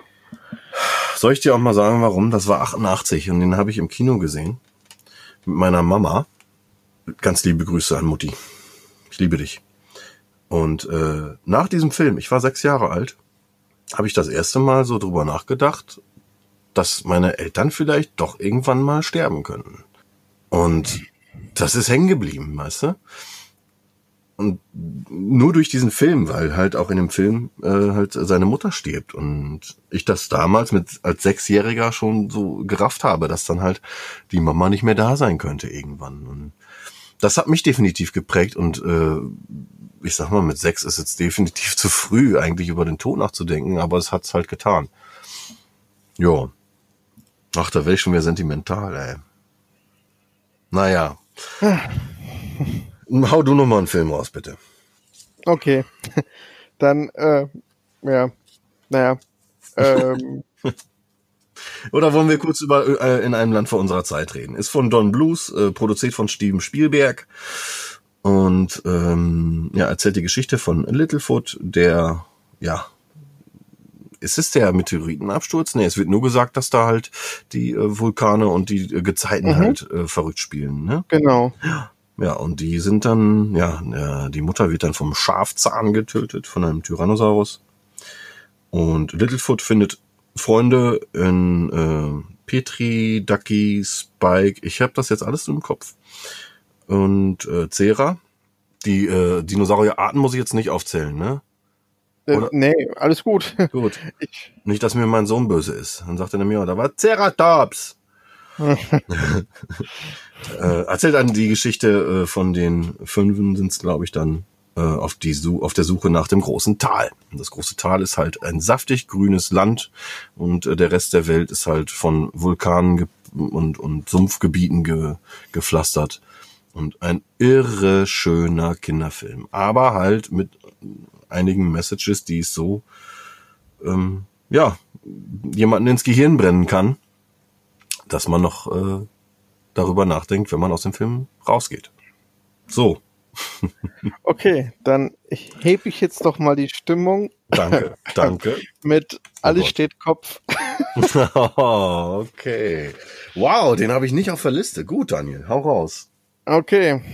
Ja, ich, wenn ihr den noch nicht gesehen habt, guckt ihn euch unbedingt an, denn dieses Drehbuch ähm, setzt eine sehr komplizierte Idee um, aber super einfach tatsächlich. Ähm, es geht darum, dass ein junges Mädchen gezeigt wird, in, ja, also in ihren, ihren Teenagerjahren. Und das Ganze ähm, findet aber, der ganze Film findet aber eigentlich in ihrem Kopf statt. Und zwar anhand von Gefühlen. Also die Gefühle sind einzelne Figuren wie Freude, Neid, Wut, Trauer. Und die erleben halt eine Geschichte quasi anhand der Aktion, die sie eben halt gerade ausführt. Und mh, da gibt's unfassbar krasse Szenen. Ähm, allein so der Verlust der Kindheit ist äh, immer eine Szene, die bringt mich zum Weinen. Die ist unfassbar gut erzählt, Liebe ich. Liebe ich auch. aber auch wie ja Verlustängste oder Trauer oder ja Unzufriedenheit im Kopf halt stattfindet. Welche Gefühle da wie agieren zusammen, dass eben halt sowas passiert. Das äh, es schafft einfach äh, eine gewisse Sensibilität für ja für Teenagern in, in der heutigen Zeit, wo man weiß, hey, wenn die sich so fühlen, dann weißt du vielleicht auch, wie die sich innerlich fühlen, was da innerlich abgeht. Und das haben die echt unfassbar gut gemacht, gerade wenn es in so Richtung Depressionen geht. Ähm, ja. Das ist echt Meisterwerk. Also sollte man sich auf jeden Fall angucken und für mich auch nach wie vor mit der beste Pixar-Film. Ja. Obwohl das ganze Ding ähm, für Kinder der am wenigsten geeignete ist, finde ich. Ja, Auch wenn da stimmt. viele lustige Szenen bei sind und so weiter. Aber, aber am meisten wird dann halt äh, über den, war das ein Delfin? Nee, der macht Delfingeräusche. Was war denn das nochmal? So, ein- so, ein, so ein erfundener Bär, ne? genau. Den sie als imaginären. Freund hat, ja. Ja. Boah, der Film hat mich auch so umgehauen. Ich gucke ja auch jeden Pixar im Kino und da war ich mit meiner, äh, mit meiner Frau drin. Und da waren wir auch völlig fertig. Der ist von 2015, hab gerade mal eben nachgeguckt. Und dann müsste der, der Blu-ray-Release ungefähr dann, ja, also spätestens 2016 gewesen sein. Und da habe ich dann auch mit meiner Tochter geguckt. Und da war sie sechs. Und hat das oh. alles, halt, war halt einfach zu früh. Habe ich dann einfach nicht drüber nachgedacht. Und den muss ich unbedingt jetzt mal nochmal mit ihr gucken. Die wird jetzt zehn im September. Mhm. Und ähm, dieses äh, mit äh, gemischten mit mit gemischten Gefühlen an etwas rangehen und so weiter. Das das ist ja als Kind egal und das wird ja auch in dem Film so brillant erzählt.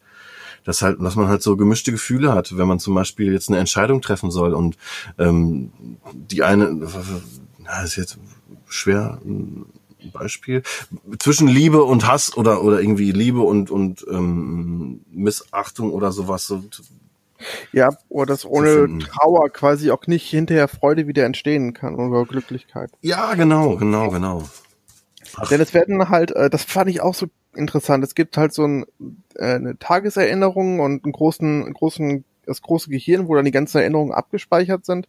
Und hm äh, das sind so einzelne Kugeln, die halt die Farbe der jeweiligen Gefühle haben.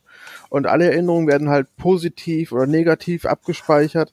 Und tatsächlich äh, passiert es im Film, dass eine positive ähm, Erinnerung durch Trauer eben halt gerade in der Depression halt dann plötzlich auch mit Trauer verbunden wird, obwohl es eigentlich vorher eine positive, äh, fröhliche Erinnerung war. Und das fand ich so krass da, also dieses Gedankenbild, was man da hat, dass man das, dass man diese Krankheit erklärt, mhm. anhand dessen fand ich wirklich phänomenal. Auch wenn es auch super viel lustige Sachen gibt, allein wenn die Mutter und der Vater am Tisch sitzen und äh, die Mutter wird, hat, also Mutter und Vater haben halt auch diese selben Figuren im Kopf, also dieselben Gefühle und sind aber haben aber teilweise da mehr Optionen quasi an, an ihrer Schaltzentrale.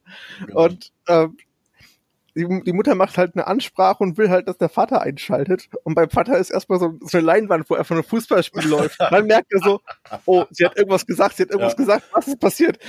Oh, ja, genau, genau. In der Schaltzentrale dann erstmal Panik. Oh Gott, oh Gott. Ja. was sollen wir tun?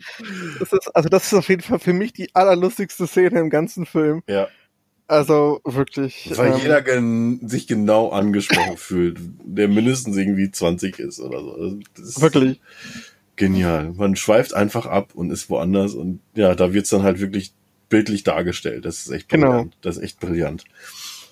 Deswegen, ja. also er hat mir halt ein Drehbuch gezeigt, was eine sehr komplizierte, was sehr komplizierte Gedanken und Strukturen sehr einfach darstellt. Das habe ich so vorher auch noch nicht gesehen. Mhm. Was ich so vorher auch noch nicht gesehen habe, ist Birdman. Und der ist halt bekannt für seine Kameraarbeit und ich habe vorher noch nie so auf die Kamera geachtet wie bei dem Film, weil er ja dafür ja auch bekannt ist. Mhm. Und ja, es, es, wir wissen alle, es ist kein One-Take, aber weil er halt an bestimmten Stellen klar schummelt, aber trotzdem ist das Ding ein Brett, was der teilweise für Kamerafahrten hat und eine Szene, ähm, da ist er, glaube ich, an einem Schminktisch und die Kam äh, der Spiegel ist einfach riesig und du siehst die Kamera einfach nirgendswo. Also ich weiß nicht, wie sie es gedreht haben. Das muss digital gemacht worden sein. Ich weiß es nicht, aber. Äh, aber da sind so viele Tricks am Werk. Das ist einfach, ja, wie du schon sagst, das Ding wirkt halt wie aus einem Guss, wie aus einem Cut. Ja. Aber mit, äh, mit einem kleinen geschulten Auge sieht man dann schon die kleinen Tricks, die da verwandt, ver, verwandt wurden. Und also die Kameraarbeit ist mega gut. Aber weißt du, was ich auch so richtig geil finde in dem Film? Michael Keaton.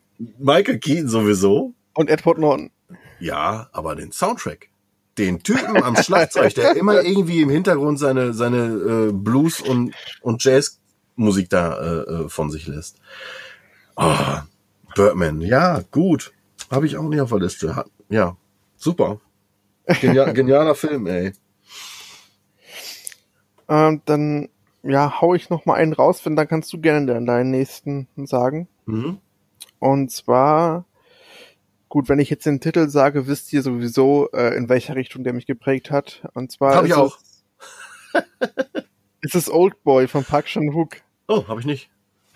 äh, ja, also Park Chan-wooks Old Boy hat mich ja dem asiatischen Kino eigentlich größtenteils geöffnet. Mitsamt ähm, Battle Royale zum Beispiel, der auch zur gleichen, den ich zur gleichen Zeit gesehen habe. Und da habe ich dann gemerkt, oh, da geht ja auch was ab in diesen Gefilden. Und habe dann so gut wie alles, was ich an japanischen und generell asiatischen Filmen in die Hände kriegen konnte, geschaut. Und da gibt's wirklich auch einige Perlen bis heute. Also, ja, wir hatten es jetzt vor kurzem mit Parasite. Ja. Ähm, ja. Ähm, Old Boy. Ich glaube, ich hatte seltenst so Bauchschmerzen am Ende eines Films wie bei dem. Mhm. Ja. Also ich will auch über den Film gar nicht so viel verraten, weil äh, Nee. man sollte eigentlich nur wissen, es geht um einen Familienvater, der ja nicht in der besten Verfassung ist und dann einfach entführt wird. Und ich glaube, für einige Jahre, ich glaube 15 oder 20 Jahre sind es auf jeden Fall eine sehr, sehr lange Zeit, eingesperrt wird und er weiß halt nicht warum. Und eines Tages kommt er halt raus und will sich an allen rächen. Ja, es ist, es geht halt über den klassischen Revenge-Thriller hi- hinaus. Ja, Liebesgeschichte und so. Ja, ja. Mhm. Guckt euch den auf jeden Fall an, wenn ihr Mhm. den noch nicht gesehen habt. G gibt ein amerikanisches Remake auch, der soll nicht so geil sein. Habe ich mir einfach nicht angetan, weil ich halt nur Schlechtes drüber gehört habe und auch meine Lebenszeit ist begrenzt. Ja, ich glaube, der richtet sich aber auch eher nach dem Manga, wenn ich mich da jetzt nicht täusche. Und Old Boy vom Ah. Park Chan-wook geht, glaube ich, eine ganz andere Richtung. Deswegen sind die auch, glaube ich, so unterschiedlich. Aber da ist Ach Daniel, ich wollte den nicht gucken, habe ich doch gerade gesagt, oder? aber da ist gerade Halbwissen auch am Start. Vielleicht ist der auch ganz, ganz schlecht. Man sollte den gar nicht gucken. So, dein, dein nächster Film bitte. Ja. Ähm, auch aus der Schmiede Pixar möchte ich ganz kurz nochmal erwähnen, auch wenn ich ihn im letzten Podcast äh, schon hochgelobt habe, ist einfach Toy Story. Weil der mich, der ist aus dem Jahr 95, da war ich dann 13 und der hat mich halt so umgefegt. Ich war schon immer computerbegeistert und natürlich auch Videospiele, halt ging ja halt schon früh los und so weiter.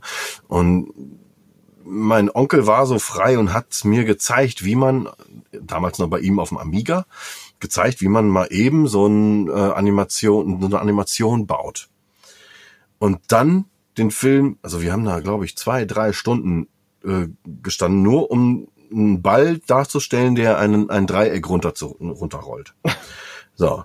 Und da haben wir drei Stunden für gebraucht. Klar, die Technik war damals anders, aber Toy Story hat's halt geschafft, einen abendfüllenden Film mit krasser, modernster Computertechnologie halt zu rendern und halt in die Kinos zu bringen und eine geile Story, eine geile Story zu erzählen.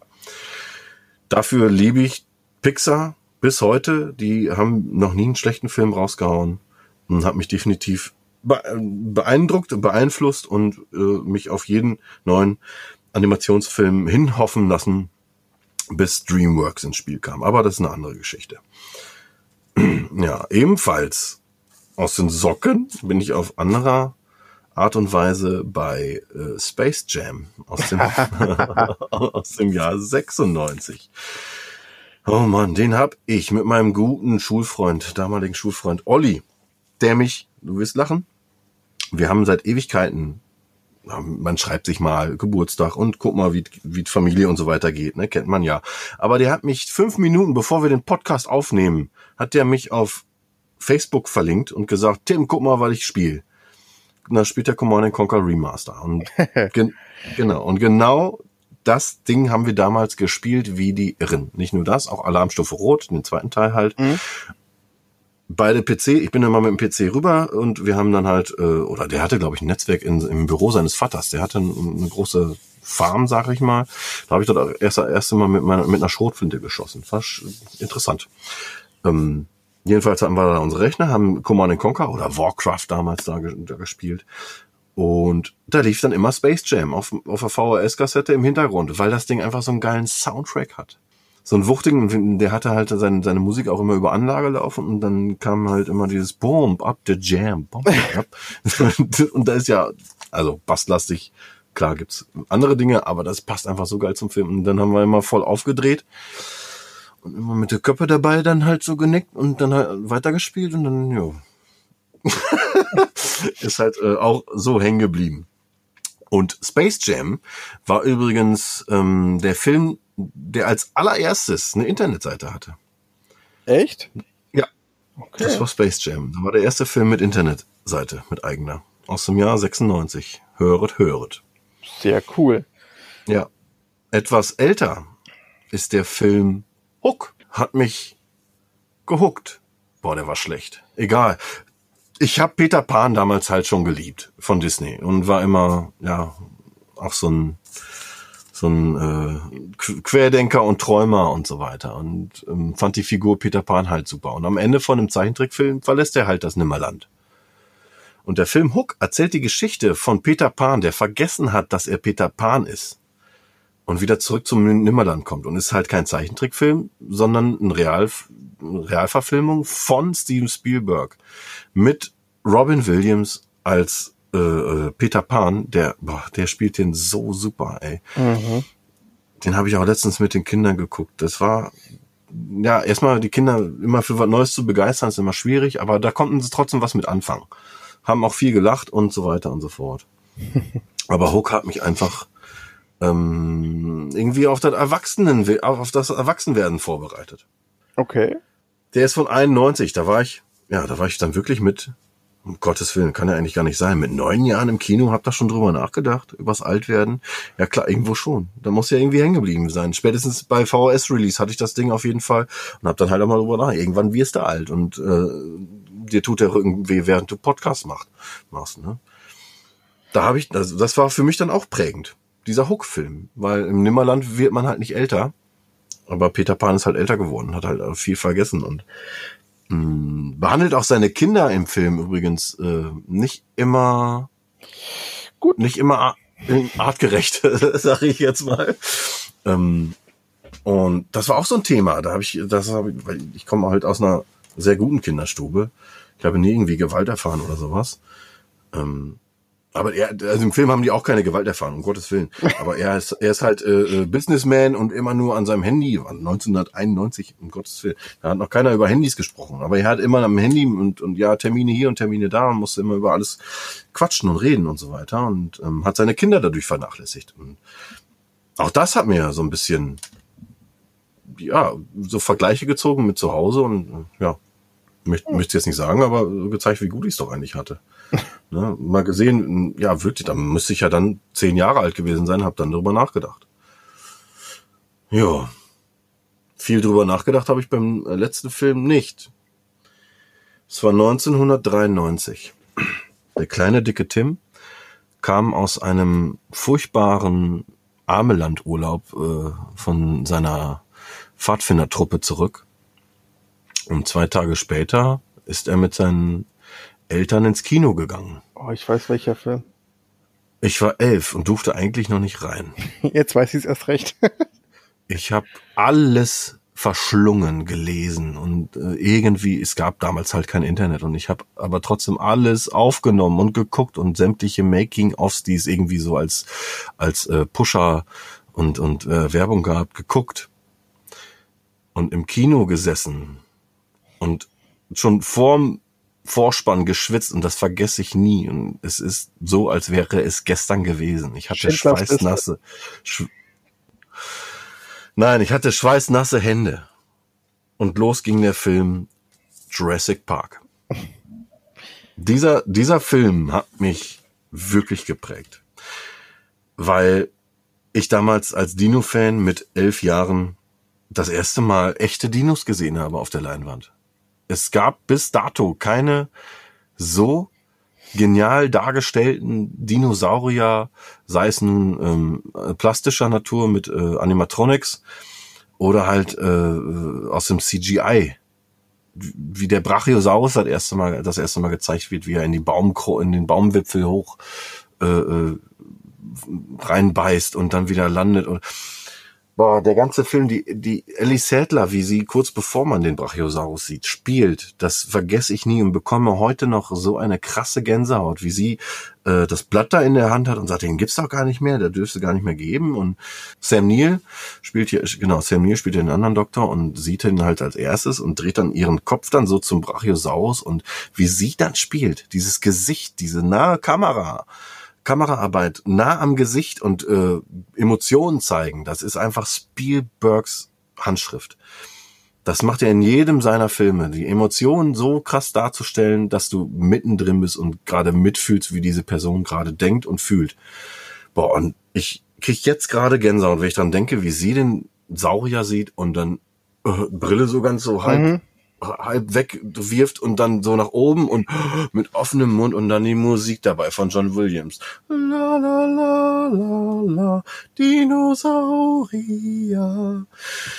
Ah, ich liebe diesen Film und ist und bleibt bis heute meine Platz eins meiner absoluten Lieblingsfilme. Da kommt einfach nichts dran. Boah, jetzt bin ich ein bisschen, bin ich ein bisschen abgeschwuft. Aber auch das äh, hat mich halt beeindruckt in Sachen CGI. Darstellungen. Ich habe ähm, damals dann mit elf Jahren, wie gesagt, das Making-of gesehen und gesehen, dass ähm, du hast ihn ja natürlich auch gesehen, aber ziemlich am Ende ähm, kracht dieses Mädchen durch so ein durch so ein äh, Dach Mhm. so nach unten und von unten siehst du einen Velociraptor, wie der an sie ranspringt nochmal und in dem Moment äh, guckt sie dann so kurz in die Kamera. Und äh, das Gesicht davon war ja dann eigentlich vom Stuntman. Die haben aber dann, ja, das ist mir bis heute hängen geblieben. Ich habe es mit elf geguckt. Ich bin jetzt 37. Ähm, das Gesicht von ihr haben sie halt digital draufgesetzt, weil die äh, Stuntfrau halt damals einfach so nach oben geguckt hat und da, das hätte man definitiv gesehen. Und da mussten die halt äh, was dran machen. Oder ob es Absicht gewesen war. Ir irgendwie sowas war das sogar. Überleg ich gerade. Jedenfalls haben sie da das Gesicht digital draufgepackt. Und ähm, bis heute ist es hängen geblieben. Letztes Jahr habe ich noch mit meiner Frau geguckt und ah, ich kann den so mitsprechen. Jurassic Park. Liebe ich. Liebe ich, liebe ich, liebe ich. War übrigens eben gar nicht böse gemeint. Ich wusste, dass du auf Jurassic Park hinaus wolltest, habe aber einfach aus Spaß den anderen großen Steven Spielberg-Film erwähnt, wenn man mit der Beschreibung, die du da aus, ausgelegt hast, gar nicht auf die Idee kommen würde, dass es was anderes sein könnte, außer Jurassic Park im 19, 1993. Oh Mann, ey. Du hast mich ja voll aus dem Konzept gebracht. Also Schindlers Liste ist auch auf meiner Liste, möchte ich auch, komm, schmeiße ich jetzt eben hinterher. Der mach hat mich auch, der hat mich auch geprägt. Aber halt auf einer ganz, ganz, ganz anderen Art und Weise. Mhm. Den habe ich ähm, mir damals von meinem Opa, Gott hab ihn selig, auf VHS ausgeliehen und er sagte dann, ich meine, wie alt war ich denn da? Hast du gerade die, die Jahreszahl von Schindlers Liste? Müsste dann so Auch 93, wie Jurassic Park. 93. Ja, deswegen ja. Okay. Er hatte den auf ZDF aufgenommen, aber der wurde halt auch sehr früh im, im Free TV gezeigt, glaube ich auch, ne? Kann das sein? Habe ich so in Erinnerung. Müsste dann aber spätestens 94 gewesen sein, mit zwölf Jahren und mir das Ding angeguckt. Und ich habe auch in dem Alter schon halt auch schon brutale Filme geguckt. Komme ich auch gleich noch zu. Aber das Ding ist halt, das hat mich, ich guck, ich habe mir damals halt einen Terminator 2 angeguckt und ich wusste, das ist ein Film, es äh, sind Special Effects und ich gucke mir dann die Special Effects an und hinterfrage da nichts oder so, sondern guck mir die an und, und sag, boah, ist das gut gemacht oder, oder sehe sofort, wie es gemacht wird oder so. Bei einem Schindlers Liste. Da machen wir uns nicht vor. Das ist einfach die schrecklichste Zeit, die äh, nicht nur Deutschland, sondern wahrscheinlich auch die Welt durchgemacht hat, ähm, erzählt in einer ja fast noch traurigen Geschichte, wie halt äh, Oskar Schindler durch durch Einstellungen in seiner Firma halt äh, versucht, die, so viele wie möglich äh, Juden zu retten vor der Gaskammer. Boah, da dreht, sich, da dreht sich bei mir schon wieder der Magen um und wenn ich noch weiter darauf eingehe, kommen mir schon wieder die Tränen. Jedenfalls mit 13, lass es 14, 15 gewesen sein, das Ding geguckt und nach dem Film laufen ja dann halt äh, viele ähm, viele äh, Juden, die den, den ganzen Holocaust überlebt haben, laufen ja zu ihrem zu seinem Grab von Oskar Schindler Mhm. und legen dann die ganzen Steine drum. Die liegen ja heute noch auf dem Grab. Und Daniel, ich habe noch nie so krass geheult wie in der Szene bei irgendeinem Film vorher und wahrscheinlich auch danach nicht. Der Film ist auch auf meiner Liste unter der menschlichen Prägung, denn er hat mir ganz, ganz starke Demut beigebracht, dass man für alles, was man so hat, einfach dankbar sein sollte. Und ähm, der Film, ja, man kann auch drüber streiten, dass der ähm, sehr, sehr explizit ist und da auch wirklich harte Sz- Szenen zeigt. Aber das muss einfach so sein, damit man wirklich mal dahinter versteht, was das eigentlich für eine Zeit war und wie schlimm das war. Gerade die Figur um Oskar Schindler ist sau interessant. Also, dass er eigentlich jemand ist, der am Anfang Geld machen wollte und auch für sehr viel Geld gemacht hat eben halt mit den Juden, weil das eben halt sehr, sehr günstige Arbeiter waren. Und erst gegen Ende versteht er ja eigentlich erst, was ähm, die Konsequenz eigentlich gerade ist und versucht dann noch so viele Juden, wie es geht, zu retten mit dem Geld, was er die ganzen Jahre über gemacht hat. Diese Wandlung nach und nach ist unfassbar gut zu sehen und gibt einem menschlich so viel. Und wenn er da am Ende auch zusammenbricht und dann denkt, hey, ich hätte doch von dem kleinen Stückchen noch noch ein Leben retten können und hiervon noch ein Leben retten können. Ja, äh, ja dann, genau, oh. der nimmt ja dann noch irgendwie eine, eine boah, ich habe gerade die Tränen in den Augen, ohne Flachs, irgendwas stimmt gerade nicht. Ich glaube, ähm, mir ist was ins Auge geflogen. Der nimmt ja dann irgendwie, äh, raucht sich dann noch eine Zigarette, ne, und guckt dann die Zigarette so an und sagt, von dem Geld hätte ich noch jemanden retten können oder so, ne? So eine ganz so eine, so eine, so eine simple Kleinigkeit, die er sich war, dann. War das? War das? Es war so, eine, so ein Manschettenknopf, den er hat. Äh, oder man genau Manschetten. Den haben, den haben die Jugend quasi für, für ihn quasi selbst angefertigt aus Material. Boah. Und da hat er gemeint, ey, warum das? Damit hätte ich auch noch mal Leben retten können. Und das ist eine Szene, die geht so stark unter die Haut. Also, boah, ich ich habe ich hab mich lange ähm, vor diesem Film gedrückt, weil ich ihn auch nicht in der, in der Schule gesehen habe, Gott sei Dank, mhm. sondern ähm, ich wusste um den Ruf und ähm, bis vor vier Jahren habe ich ihn nicht gesehen und da habe ich gesagt, hey, mir geht's jetzt so schlecht, äh, gerade komm, jetzt gebe ich mir die Kante und gebe mir auch die Schindlers Liste. Alter. Und ich bin danach deutlich fröhlicher rausgegangen, als ich reingegangen bin, weil ich dann einfach so demütig war, dass ich dachte, ey, die hatten es noch viel, viel schlimmer als du gerade. Also sei einfach mal ja. dankbar, dass du es dass du's nicht mitmachen musst. Und seitdem gucke ich den jetzt mindestens einmal im Jahr. Also Minimum, wow. weil mhm.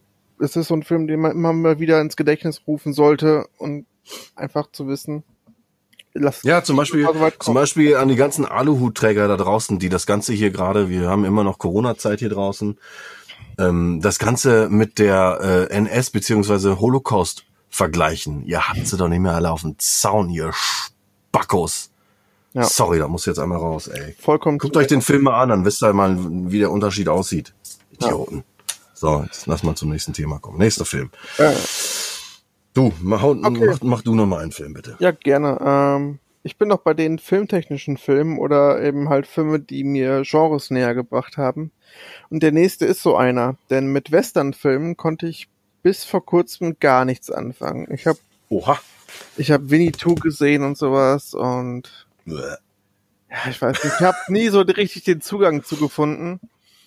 Und vor ja, letztes Jahr müsste es gewesen sein, habe ich zum ersten Mal The Good, The Bad and The Ugly von Sergio Leone gesehen.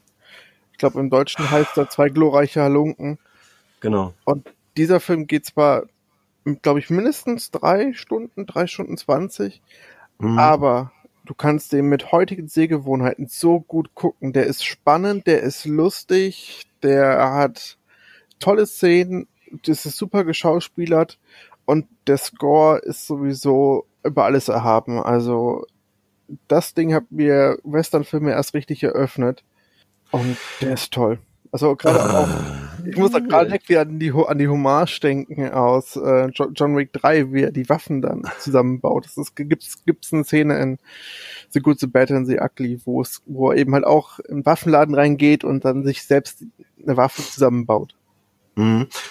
Ist einer der wenigen Stapel der Schande, die, boah, die Blu-ray habe ich, glaub ich, drei Jahre mindestens mhm. eingeschweißt im Schrank stehen. Das ist so peinlich, dass ich mir jetzt mal eben auf die Finger hau. Au. Ja, ich muss ihn auf jeden Fall noch gucken. Den hat, hat mir ein guter, ein sehr guter Freund von mir empfohlen. Ganz liebe Grüße an Michael. Ähm, ja, ich bin einfach noch nicht. Ich, ich, ich, ich gehe nicht abends, wenn ich dann Zeit habe für einen Film, gehe ich dann nicht hin und sag, boah, jetzt guckst du dir in drei Stunden oder dreieinhalb Stunden Western an. Und hab den dann auch nicht immer so auf dem Schirm. Aber irgendwann muss ich mir den wirklich mal antun. Also definitiv. Wie stehst du denn zum Western-Genre? Hast du da hast du da schon einen Zugang zu gefunden? Gucke ich gerne, wenn es gut gemacht ist. Und ich ja. weiß, dass gerade der halt, ich glaube sogar der bestbewerteste aller, ja, jetzt geht's wieder los mit aller Zeiten, aber der bestbewerteste Western bis dato mhm. äh, ist und äh, eigentlich mal geguckt werden sollte von jedem Filmliebhaber. Ja, also. Ne, ich, ich liebe definitiv zum Beispiel, äh, spielen wir das Lied vom Tod. Den hat mir mein Vater äh, ähm, ans Herz gelegt damals. Den gucken wir auch relativ regelmäßig auch nochmal wieder zusammen. Ich, ich schenke ihm die auch immer wieder in der neuesten Version. Der hat den auf VHS, DVD, Blu-ray und ja, auch den Soundtracks kriegt er immer von mir.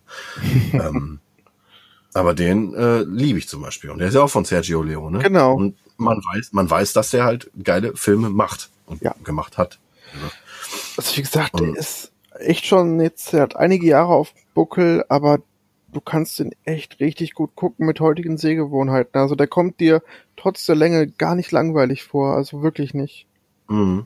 Ist jetzt wieder in meinem, äh, in meinem geistigen Pile of Shame wieder nach oben gerückt und sollte, ja, wird demnächst mal angegriffen. Kannst du auch in zwei Sessions gucken, ist jetzt auch nicht schlimm, aber ja, kann man, kann man auf jeden Fall mal machen. Muss ich wahrscheinlich sogar. Aber gut. Dann ein ganz bekannter Film, der mir gezeigt hat, wie ein Spannungsbogen richtig gut aufgebaut wird. Er ist von David Fincher und vielleicht kannst, kannst du ihn jetzt schon erraten. Oh Mann. Meinst du Existenz oder Arlington Road? Oh, weder noch. es, Okay. es ist sieben. Oh. Oh. Sehr gut, Daniel. Ich kenne nämlich keinen Film, der für mich so einen guten Spannungsbogen hat und auch so die, die gewisse ja, mh, Atmosphäre aufbaut, einfach eine Mischung aus Thriller und leichten Horrorelementen hat und die Spannung einfach von Minute eins an direkt da ist und selbst wenn es ihren Höhepunkt hat, nicht wirklich abflaut danach und der Film, da passieren einfach unfassbar coole Dinge, die sehr clever sind und das ist ein ist, Film, ja. den kann ich mir echt auch immer wieder reinziehen. Ich muss mich mal eben bei allen Fans von David Fincher entschuldigen. Ähm, Existenz ist von David Cronenberg. Genau. Und ähm, Arlington Road ist äh, von Mark Pellington. Oh, okay. War mir gerade auch einfach nicht mehr sicher hatte. Einfach mal äh, und, und äh, hier äh, äh, gefährliches Halbwissen rausgefeuert. Ja, passiert. Aber, naja. Ähm, nee, sieben ist äh, ein sehr, sehr bedrückender, eindrucksvoller Film über die sieben Todsünden. genau. Und die durchlebt halt der Brad Pitt in diesem Film. Äh, Auch ein Klassiker im, im Horror-Thriller-Genre, definitiv. Und das Ende ist, boah, das ist so gruselig und widerlich, ey, das ist der Hammer. What's in the box? Ja, ach Gott. Boah, vielleicht vielleicht gucke ich ihn gleich nochmal, ich weiß nicht, aber ich, die Atmosphäre, wie gesagt, die macht's bei mir sehr aus und gerade die Spannung, also das beides in Kombination habe ich so in der Art lange, lange Zeit nicht mehr gesehen, bis es jetzt von ähm, Denis Villeneuve äh, Prisoners gab. Ich glaube, das war so der nächste Film für mich, der daran wieder angeknüpft hat, an diese Art. Spannungslevel. Ja, der war auch genial. Prisoners, ja. Denis Villeneuve, ey, ich bin so gespannt auf seinen Dune. Mhm. Genau, das wollte ich dich vorhin noch gefragt haben. Ähm, wie stehst du denn zu Blade Runner äh, 2049? 2049, genau? Ähm, Oh oh. eigentlich ist die größere Frage, wie, wie er, das hat, es hat, es hat eine, hat eine Geschichte. Ähm, ich, es hieß am Anfang Whitley Scott und nachdem er dann Hm. den letzten Alien-Film da abgeliefert hat, war ich so, oh, oh, der hat das ganze Mysterium rund um das Alien komplett irgendwie aufgelöst und es gibt einfach irgendwie, ja, der ganze Mythos ist einfach zerstört worden durch diesen Film, meiner Meinung nach. Okay. Und dann wurde angekündigt, hey, Blade Runner 2049. Nicht so, oh nein, die, die klären bestimmt auf, ob Deckard Replikant ist oder nicht. Und, und dann, ja, hieß es aber, der, der, Neil Villeneuve äh, übernimmt das Ganze und ich habe Sicario gesehen und dann auch Arrival und von Arrival war ich so unfassbar weggeblasen, dass ich gesagt habe, okay, ich gebe dem Ganzen eine Chance und guck's mir an. Küsse gehen raus an Arrival. Ja, ja, wirklich. So ein geiler, bodenständiger, mit leichten, äh, mit leichten Fantasy-Sachen, würde ich sagen, Ja, klar. Auf jeden Fall Fantasy aber trotzdem mit einbezogen. Ja. unfassbar guter Film. Danach hatte ich Hoffnung und dachte, okay, der Film könnte doch was werden. Und Oh Gott, ich, das Kinoerlebnis war so geil. Ich weiß, dass ich mit zwei Freunden drinne war. Also ich wollte nicht, dass dieser Film aufhört. Ich, ich habe mich in den, in den verdammten Sitz gekrallt und wollte einfach nicht, dass er aufhört. Und man denkt so ab, ja, nach, nach so zwei Stunden denkt man, oh Gott, jetzt kommt nicht noch irgendwie ein Teil, ein Teil zwei, den sie nochmal hinterher jagen. Oh Gott, bitte nicht. Und ähm, nee, es wird aber dann zu Ende erzählt, Gott sei Dank in zwei Stunden 30 oder so. Der geht halt relativ lange wieder, aber er ist dabei so oldschool von der Erzählweise, aber so geil in den Bildern und ich liebe den. Ich bin wirklich, meiner Meinung nach ist das die beste Fortsetzung nach Part 2, die man einer, einem Film einfach geben kann. Mhm.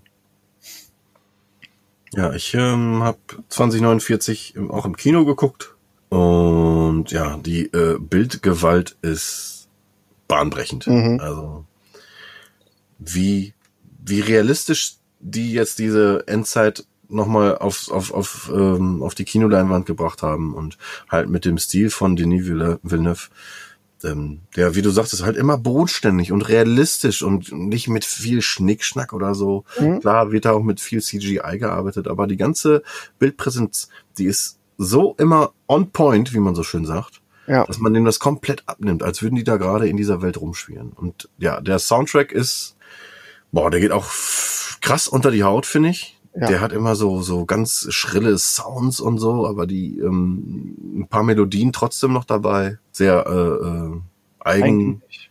ja, genau, sehr eigensinnig. Und ja, also ich finde Blade Runner auch, also beide Teile genial. Und ja. also von, von dem, von dem Showdown in dem, äh, absinkendem Gleiter. Junge, hab ich schweißnasse Hände gehabt, ey. Mein Gott. Und wie gut trotzdem auch das CGI eingesetzt wurde. Ich erinnere nur ja, an die Szene total. mit seiner Joy, also mit seiner quasi künstlichen mm. Intelligenz, die er hat, mm. und der echten Person, wenn die beiden halt quasi zu eins werden. Diese, dieser Übergang, der mm. ist so unfassbar gut geworden. Ja, das sieht aus wie, ein wie ein Clipping-Fehler im Videospiel, ne? Aber, ja, ja, aber man weiß ja, in einem, in einem Film besteht halt der Charakter nicht auf, aus Polygonen und da haben die verdammt nochmal viel Arbeit geleistet, ja. ja. Und vor allen Dingen, wenn du den heute guckst, dann denkst du, okay, die Zukunftsvision ist, ist nicht so falsch. Also das könnte tatsächlich so aussehen in ein paar Jahren. Und ich glaube, dass es damals für die Leute, den die in den 80ern Blade Runner gesehen haben, dann auch dachten, hey, ähm, Asien ist sehr, sehr stark und China, das kann so passieren. Also deswegen, auch aus heutiger Sicht, wirkt Blade Runner ähm, dadurch ein bisschen daneben, weil es eben halt dann doch nicht in die Zukunftsvision getroffen hat. Also äh, solche Vorwürfe möchte ich hier nicht hören. es fällt mir auch sehr schwer, ich habe gerade keinen, keinen anderen, äh, ich habe gerade kein anderes Wort gefunden, aber ähm, dadurch wirkt es halt ein bisschen. Ja, klar. Ja. Nein, ich weiß, was du meinst, aber. Ja. Es tut mir leid, es tut mir leid. Alles gut, lass mal so stehen. Aber weißt du, welche Zukunftsvision noch absurder gewesen ist? Die von, von, Termin von, von, von, Terminator 2. Jetzt fallen wir doch nicht ins Wort. Los Angeles 19, was war das? 97? Ja. War, äh. Aber dieser Film ist auch auf meiner Liste weil okay. der mich im Bereich, ja, ich bin halt immer so der Typ, mein Vater ist halt Kameramann. Und der hat mich darauf gedrillt, irgendwie, ja, achte mal auf den Cut und achte mal auf die Fahrt und so weiter und so fort. Und das fing an, irgendwie so ein bisschen, wo wo es ähm, mich dann wirklich krass begeisterte, als er mir gesagt hat, ähm, guck mal hier, die äh, Verfolgungsjagd von einem LKW hinter dem Motorrad, wie der oh. durch die, wo, ja genau, wie der durch die Kanalisation da heizt. Und dann sagt er, guck mal, der fährt hier doch gegen die Wand. Wie haben die, wie konnten die das denn machen und so weiter, ne? Und so fort. Und dann war das erste, was ich sag, was ich sagte, war so, wie alt war ich da? Der Film war von, ich guck mal eben schnell, 91. So, und da gab's dann halt die ersten Making-ofs. Ja, da war ich vielleicht zehn, ne? Neun, neun oder zehn Jahre alt. Und da habe ich gesagt, ja, dann haben die wahrscheinlich eine, äh, eine Kamera gehabt an dem LKW, der aber per Funk das äh, Signal direkt an den Ü-Wagen übertragen hat oder so. Und da war mein Vater be beeindruckt von mir, weil ich so, so eine Denkweise schon hatte. Weißt du, so hinter den Film zu blicken. Und 19, ich müsste dann drei, ne, Moment, elf oder zwölf gewesen sein, als das Ding dann, das, das war die Erstausstrahlung auf RTL. Da habe ich dann gehört, dass der Film jetzt auf RTL heute Abend läuft und so weiter. Und ja, Mama, ne, Mama bringt mich dann ins Bett und so. Ich war, keine Ahnung, dann 13, nee, muss dann früher gewesen sein. Muss früher gewesen sein. Ja, muss Zehn. früher. Dann mit zwölf, mit zehn, elf, zwölf, irgendwie so rum. Mutter hat mich ins Bett gebracht und ähm, ich meine, dass Mama dann, also meine Mama dann auch ins Bett gegangen ist. Und dann kam Papa ins Kinderzimmer und hat gesagt, komm, wir gehen nach unten. wir gucken jetzt den Terminator. Ehrlich? Da, da, da. Psst, Genau, und dann ging ich die Treppe runter und ich hörte, genau wie du jetzt, ich hörte schon diesen Jingle, da- da- das kurze Intro mit dieser, ähm, mit dieser Vision, die die da hatten, ne, mit diesem Krieg, der da schon vonstatten geht, der, den hatte ich dann er, erst einmal nicht mitbekommen, aber ging die Treppe runter und dann, ja, und dann haben wir Terminator 2 geguckt und ich war viel zu jung. Ich hoffe, ich, hoffe, ich mache weder mich noch mein Vater gerade strafbar. Nein. Aber ich habe mit meinem Vater geguckt und wie gesagt, wir haben das Ding dann halt, ne, er hat dann immer erklärt und dann haben wir weitergeguckt und ja, auch da waren dann halt auch so CGI-Effekte, die man vorher noch nie gesehen hat. Ne? Ja. Von, von dem T1000, wie er immer sich immer verflüssigt oder halt auch wieder äh, verfestigt. Ähm, zum, zu einem Boden oder halt durch Gitterstäbe geht und damit der Knarre hängen bleibt. Gott liebe ich diese Szene, ey.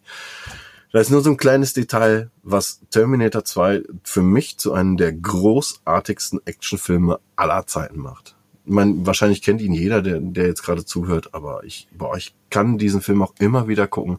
Aber auch nur in der Original, damals Kinofassung, da gibt's ja auch noch eine längere Version von, wo, ähm, ähm, wo die deutsche Synchronisation erstmal nicht passt und auch ein paar Szenen drin sind, die für mich überhaupt nicht rein mussten. Sind sie auch nicht gewesen im Kino. Also da empfehle ich definitiv nur die Original-Kinofassung. Ähm, weil die extra Szenen, die tun, die tun nicht weh, wenn man die nicht gesehen hat. Ähm, drei Jahre später, ich springe jetzt einfach mal zum nächsten Film, dann das darfst du wieder, weil das passt ganz Oh. gut. Ich habe noch ein ganz, ganz schnelles Trivia zu Ja, gerne. 2. Gerne? Weißt, weißt du, warum er in der Mall die Schrotflinte aus so einer Packung Rosen rausholt? Ähm, den ganzen Roses. Richtig, das ist mein Lieblings-Trivia-Fact tatsächlich. Ja, weil er ein ganzen Roses-Fan ist, genau. Ja. Auch so eine super Szene, ey. Meine Fresse, ey. Dann dann in Zeitlupe. Oder auch da wieder, äh, hier Linda Hamilton. Äh, ich liebe das ja, diesen Spielberg-typischen Gesichtsausdruck und sehen, was die Person gerade fühlt und denkt. Boah. Und dann, ne, wie sie dann, Ich weiß. äh, ja, wie sie dann um die Ecke kommt und der Terminator kommt aus dem, aus dem Fahrstuhl, der halt im ersten Teil versucht hat, sie umzubringen. Und die sieht ihn nur und, und das Ganze in Zeitlupe. Oh, guck mal. Siehst du das gerade, Daniel? Meine, meine Gänsehaut kriegt gerade wieder hoch. Ähm, Im Podcast immer ja, ich hab's, ich hab's gesehen. Auf jeden Fall. War brillanter Film. Liebe ich. Terminator 2. Im gleichen Genre befindet sich der nächste Film und auch der Hauptdarsteller ist derselbe. Aber das Ding ist ein, äh, eine Kriminalkomödie, Actionfilm der Superlative und nennt sich True Lies. Hm. Boah, was war ich da geflasht, Alter. um es einfach mal rauszusagen. Ich bin halt großer Fan immer gewesen von, vom Actionkino und gut gemachten Effekten. Und auch Humor, da muss ich, muss ich auch gleich nochmal eine ordentliche Sparte raushauen, ähm, was mich da geprägt hat. Aber True Lies, Junge, der tut auch heute noch so gut Mhm. zu gucken und der Humor ist so auf den Punkt. Ich, äh, ja, ich, ich, ich liebe ihn. Ich liebe Schwarzenegger auch. äh, Schon vorher habe ich den geliebt und habe auch halt deswegen irgendwie Sylvester Stallone nie irgendwie groß Aufmerksamkeit geschenkt. Aber ähm, Schwarzenegger war immer mein großer Action Hero, äh, nicht der Last Action Hero, auch den Film vergöttere ich, der ist aber nicht in meiner Liste. Aber äh, True Lies für mich einer der oder wenn nicht der beste Actionfilm, den es gibt. Dann muss ich dir die Frage stellen, du als großer Arnie-Fan. Ja. Hast du Herkules in New York gesehen? Ja, leider. ja, leider. Aber da wissen wir auch selber, ähm, ja, mein Gott, der Mann hat damals, äh, ist nur als Bodybuilder berühmt geworden. Das war seine erste Schauspielerrolle. Und der war halt immer nur bekifft. Und wenn man so bekifft ist und immer Gras braucht und kein Geld als Bodybuilder verdient und dich jemand fragt, bei einem, bei einem Film mitzuspielen als Herkules, ja, was sagst du denn dann? Wenn du Muskel, wenn du Beine hast wie ich, noch nicht mal Oberschenkel. Äh, wenn du, wenn du Arme hast wie, wie ich noch nicht mal Oberschenkel. Da machst du, das spielst du doch mit. Ja, klar machst du dann einen Herkules und machst einen Hayo. und reitest auf bescheuerten, bescheuerten Pappwagen äh, äh, durch New York. Verklopst da einfach diesen dummen Bären. Wie einfach ein Bär mit bloßen Händen verprügelt. Gut. Oh, der ist, ist aber auch schon so lange her, dass ich den geguckt habe, ey. Da muss ich mal gucken, ob der irgendwo im Stream läuft oder so. Hammer. He doesn't look like me. Who is this imitator? Who is, who is this imitator? Da gibt's ja auch so viele geile Sprüche von Schwarzenegger, die im Original einfach brillant sind. Zum Beispiel der aus, ähm, aus äh, Predator. So, Get to the chopper! Put that cookie down now. I like you. I kill you last. Allein. Ach ja. Ja, herrlich. Manchmal grammatikalisch daneben, aber trotzdem, er ist halt Schwarzenegger, ey. Super. Mhm. Ja. Ja, True Lies, soll ich da noch was großartig zu erzählen, möchte ich nicht. Weil der ist von, der ist von 94, der hat, der dauert auch seine zweieinhalb Stunden, erzählt halt eine irre gute Geschichte von Harry, heißt er. In dem Film ist ähm, ein Geheimagent und fühlt halt ein Doppelleben. Und äh, zu Hause ist er halt äh, Programmierer und ist immer unterwegs für seine Firma und muss irgendwelche äh, Computer angeblich programmieren und ist halt im, im, im wirklichen Leben halt Geheimagent und äh, nicht von schlechten Eltern. Der sagt auch mal schneller äh, mit einer Pistole eine Antwort als mit dem Mund und ist halt trotzdem so mit Humor vollgepackt, dass ich also ich, mir fällt gerade die Szene ein, wie er sich als äh, äh, Ermittler äh, ähm, tarnt und in dem Hotelzimmer sitzt und seine Frau kommt rein und muss dann für ihn tanzen. Mehr möchte ich da gar nicht zu sagen, aber ich habe da Tränen gelacht. Jamie Lee Curtis spielt die Ehe Ehefrau und legt da ihren Strip hin, liebt ihren Mann, muss aber ähm, weil sie in, äh, sie wird da halt so, boah, ewig lange Geschichte jetzt, aber sie wird halt, kurz, kurze Fassung, sie wird ähm, äh, so reingeführt, als würde sie jetzt eine Doppelagentin spielen. Und das Ganze ist halt äh, äh, von ihrem Mann aufgebaut, weil sie glaubt, dass sie ihn betrügt. So. Mhm. Ja, und dann lässt sie sie halt, lässt er sie halt da tanzen und ähm, sie weiß nicht, dass das ihr Mann ist. Und ja, das ist sehr, sehr, sehr amüsant und toll gespielt von, von allen. Genialer Film. Und was, weißt du, was mich da aufregt? True Lies, einer der besten Actionfilme aller aller Zeiten von von ähm, brillanten Star-Regisseur James Cameron, der immer immer immer auf Technik setzt, aber das Ding gibt's nicht auf Blu-ray. Den gibt's nur als beschissene DVD oder halt von von DVD gecapturte HD Blu-ray, äh, äh, SD Blu-ray, nicht HD. Das wurmt mich auch so sehr. Also Schade, den hätte ich gerne echt mal wieder geguckt und auch in guter Quali. Wir schweifen ab. Ein bisschen, aber ist vollkommen okay. Solange es ja, unterhaltsam ja. ist, hoffe ich. Hoffentlich. Seid ihr noch da? Hallo? Ja. Hast du, ähm, du sollst auch nicht immer gegen deinen Kopf schlagen. ich möchte jetzt von dir hören, Daniel. Gibt es eigentlich irgendwie so eine Trilogie oder so, die dich irgendwie ähm, maßgeblich noch beeindruckt hat und äh, geprägt hat? Der Trilogie, also ähm, als erstes kommt mir in den Kopf ähm, Star Wars, die klassische Trilogie von vier bis sechs. Mhm. Aber da habe ich ja auch schon Teil 5 erwähnt, warum er mich sehr geprägt hat. Mhm. Mm, und Teil 6 hat mich ja auch quasi geprägt, dass man, selbst wenn jemand böse ist, man ihm am Ende auch vergeben kann, wenn er eben halt auch äh, sich bereit ist zu ändern. Ja, und auch seine Taten eingesteht. Genau. Darum geht's ja auch, ja. Ja. Ja. Ähm, Weiter? Was fällt mir noch ein? Es fällt mir, also als Kind halt ganz besonders Indiana Jones, die. Ah, Reihe. das wollte ich hören. Das wolltest du hören. Ah, okay. Ja, ist, Indianer. Sollte ich jetzt nur eine Überleitung schaffen für einen Film oder was? Nee, ich möchte, dass du einmal kurz über Indiana, oder lang wie du möchtest, über Indiana Jones redest. Obwohl es ja, ne, wir wissen ja alle, es gibt nur eine Trilogie. Es gibt keinen vierten Teil. Was? Und Es gibt bald einen vierten Teil. Nein, es gibt einen fünften. Die haben es ja mit dem Was? Zählen nicht so drauf. Ja, stimmt. Hast, nach den Jokes habe den Joke habe ich selbst mal gebracht. Genau. Egal. Ähm, ja, die klassische Trilogie bei Indiana Jones liebe ich. Ähm, ich mag seine Mimik einfach. Ich mag die Geschichten, die erzählt werden. Und den Humor. Also gerade in Teil 3, der letzte Kreuzzug, ist der Humor so on point. Ah, dieses Zusammenspiel zwischen Sean Connery und Ha- Ha- Harrison Ford, ich wollte schon Han Solo sagen, äh, ist so toll. Wirklich. Die Ja. beiden liebe ich. Das passt. Und ja, geprägt hat mich das einfach in der Hinsicht, dass das mein allererster Film war mit Harrison Ford. Und der Mhm. für mich dann so eine Art Vaterfigur geworden ist. Da dachte ich, oh, cool, so ein cooler Typ, der ist Lehrer, der ist der gechillteste und coolste Lehrer der Welt. Ähm, und die Geschichten, wie gesagt, die erzählt werden, fand ich immer spannend. Und das ist eine Trilogie, die ich bis heute immer gerne gucke. Auch wenn viele den zweiten Teil nicht mögen, mag ich ihn halt auch aufgrund der Düsterheit, die er in dem Teil hat. Die äh, Teile eins, also eins bis drei, sind ja auch äh, chronologisch irgendwie so äh, gebaut, dass man so eine Berg- und Talfahrt durchmacht, wie du gerade schon sagtest. Äh, so der Tempel des Todes ist ja schon sehr horrorlastig Mhm. und der dritte geht ja schon äh, in, in die Komödie rein. Und das liebe ich auch an dem Ding. Du hast halt mit allen drei Teilen unterschiedliches Kinovergnügen.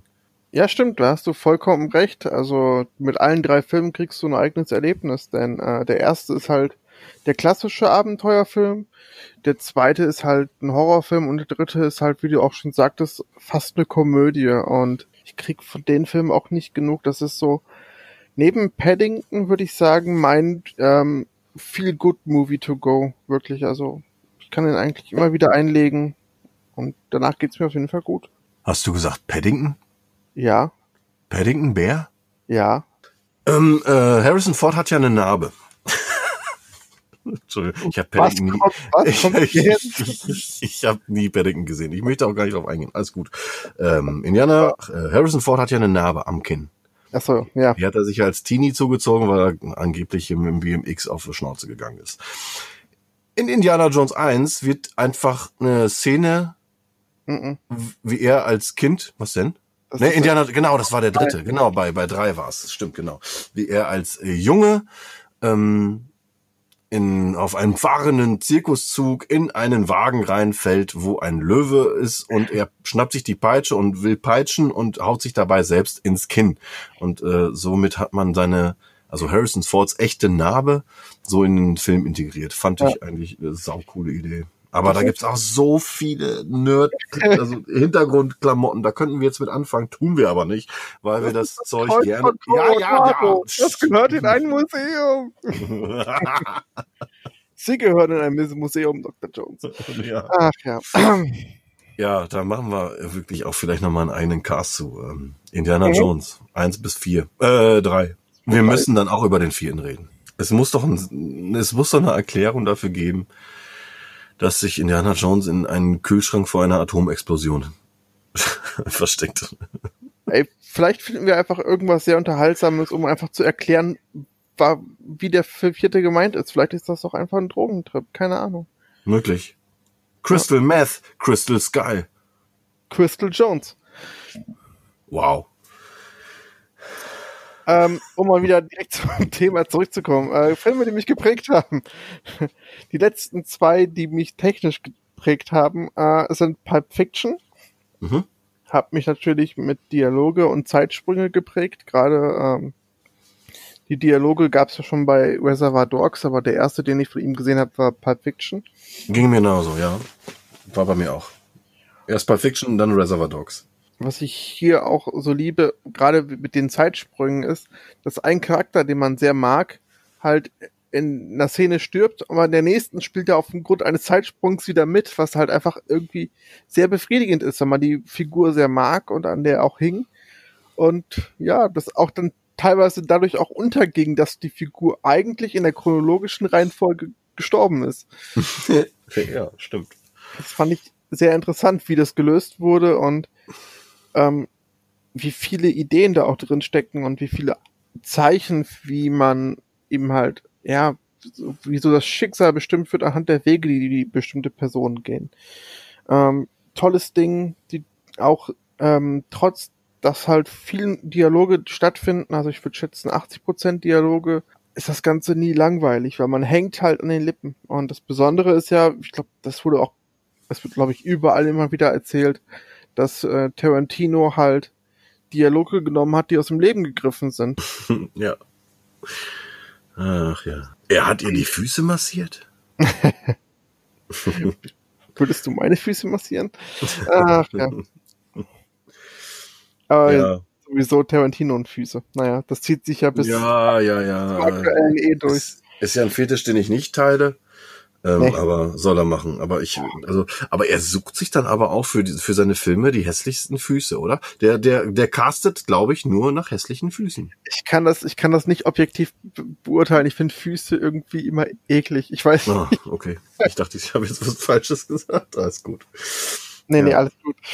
Ähm, ja, und der letzte Film, der mir das Action-Kino näher gebracht hat, ist äh, Die Hard, beziehungsweise Stirb langsam 1. Denn oh Mann.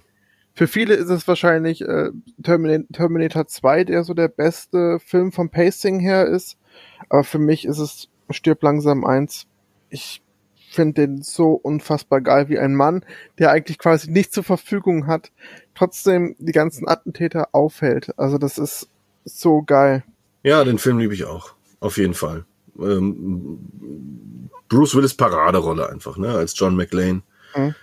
Und ähm, damals mit einem irre kleinen Budget auch gedreht. Ähm, der Nakatomi Plaza, wie er da genannt wird, das ist ja im Original ähm, die Sony Records Studios zum Beispiel. War Aber das so? Ich bin mir nicht sicher. Es gibt auf jeden Fall auf Netflix gibt es eine Serie äh, Filme, das waren unsere besten Kinojahre, glaube ich, heißt mhm. die Serie. Mhm. Und da gibt es ein komplett, komplettes Making-of von heute aus der Sicht mit den Leuten, die das damals mitgemacht haben. Oh, geil war mir jetzt nicht sicher, welches Gebäude das war. Ich glaube, es war nämlich auch einfach nur ein Bürogebäude, aber keine Ahnung. Okay. Ähm, aber sehr geiles Ding in jedem Fall. Ähm, Wer es noch nicht wusste, Geek Hard ist eine Anspielung auf Die Hard. ich habe, ich wollte auch das eigentlich nach dem dritten Teil auch als Untertitel benennen, damit es wirklich jeder rafft. Also Geek Hard jetzt erst recht. Aber irgendwie fand ich das dann doch nicht ganz so cool und deswegen heißt er auch nur Geekart, aber jetzt wisst ihr auf jeden Fall Bescheid. Also ich finde, wir sollten diesen Cast jetzt, ist ja dann halt der dritte Geekart jetzt erst rechen, recht nennen. Das finde ich eigentlich eine coole Sache, aber da können wir danach nochmal drüber quatschen. Ja, stirb, ja, stirb langsam. Ist auch leider qualitativ nicht mehr so das Gelbe vom Ei, aber Teil 2 ist auf jeden Fall noch äh, gut schaubar. Teil 3 finde ich sehr, sehr gut ähm, weil mich das ganze Pacing ist halt alles Geschmackssache, ne? Ähm, weil das alles nochmal groß aufgeplustert wird, was die ganze Action angeht. Und natürlich dann mit Samuel L. Jackson als Sprücheklopfer und, und Buddy von, von Bruce Willis noch dabei. Hatte ich schon echt meinen Spaß, auch wenn mich seine Synchronstimme, die da äh, oh, ja. gewechselt hatte, von, von Bruce Willis an, am, am Anfang direkt äh, ja schon ein bisschen rausgehauen hat. Das war halt nicht mehr der äh, Manfred Lehmann. Ich sehe das ähnlich, allerdings fand ich den dritten ein bisschen schwächer, aber trotzdem noch genug unterhaltsam, dass ich ihn gerne schaue, weil ich finde einfach, John McLean funktioniert in klaustrophobischen Gefilden quasi. Also sei es ein Tower, sei es ein Flughafen, beziehungsweise ein Flugzeug. Das sind halt Gebiete, aus denen er nicht wirklich raus kann. Und jetzt das Ganze in eine große Stadt zu verlagern, war halt gewagt und hat deswegen meiner Meinung nach nicht ganz so gut funktioniert. Aber ich fand die Idee mit Simon Says ähm, mhm. und den ganzen Rätseln, die gestellt wurden, fand ich schon ganz interessant. Aber es hat mich tatsächlich nicht ganz so. Ey, Jeremy Irons, geiler Bösewicht. Ja, Richtig immer. geiler Bösewicht, ey. Immer. Und er ist Hans Grubers Bruder dun, dun, dun. Kauen Sie immer noch auf Ihrer Brille rum, um, um intelligent zu wirken? Oh, oh, die kennen uns verdammt. ja, mag ich. Aber äh, Teil 4 und 5 ist, geht dann halt auch schon so. Äh, nee, die kann, die habe ich jeweils einmal gesehen und mehr möchte ich dann auch nicht. Es ja. reicht. Reicht. Muss auch kein neuer Teil mehr kommen. Der äh, Bruce Willis wird, glaube ich, jetzt auch, äh, auch schon 72. Nee. 68? Irgendwie um die 70 rum. Ich kann es mal eben nachschauen. Ey, wäre cool. Dann stehe ich wieder als Idiot da. 65. Ja, kann, geht, ja, okay, geht auf die 70 auf jeden Fall zu. Hey, komm. Mach doch jetzt endlich mal dein, deine Documentary oder äh, keine Ahnung, ein Lebenswerk, warum ich ein Arsch bin privat oder so. Mir ist egal, aber kein Actionfilm mehr, bitte. Und auch bitte keine Expendables mehr. Himmel Gott im Arsch. Was okay. waren die schlecht? Was waren die schlecht? Ja. schlecht. Boah, die Meister der Übergänge. Unfassbar. Da, äh, du warst fertig mit deiner Liste, oder? Äh, mit meiner filmtechnischen Liste. Ich habe ja noch die Sachen, die mich menschlich geprägt haben. Die sind aber okay. tatsächlich nicht so viel. Ja. Die haben ja. Indiana Jones schon abgehackt. Okay, ja. Menschliche Liste, deine ist wahrscheinlich bei mir die äh, Filme mit Humor, also die Komödien. Ich habe noch zwei Filme, die mich definitiv dazu gebracht haben, diese Filme nicht nur oft im Kino zu gucken, also einen davon, weil bei dem anderen durfte ich noch nicht ins Kino. Das ist einmal Matrix, The Matrix.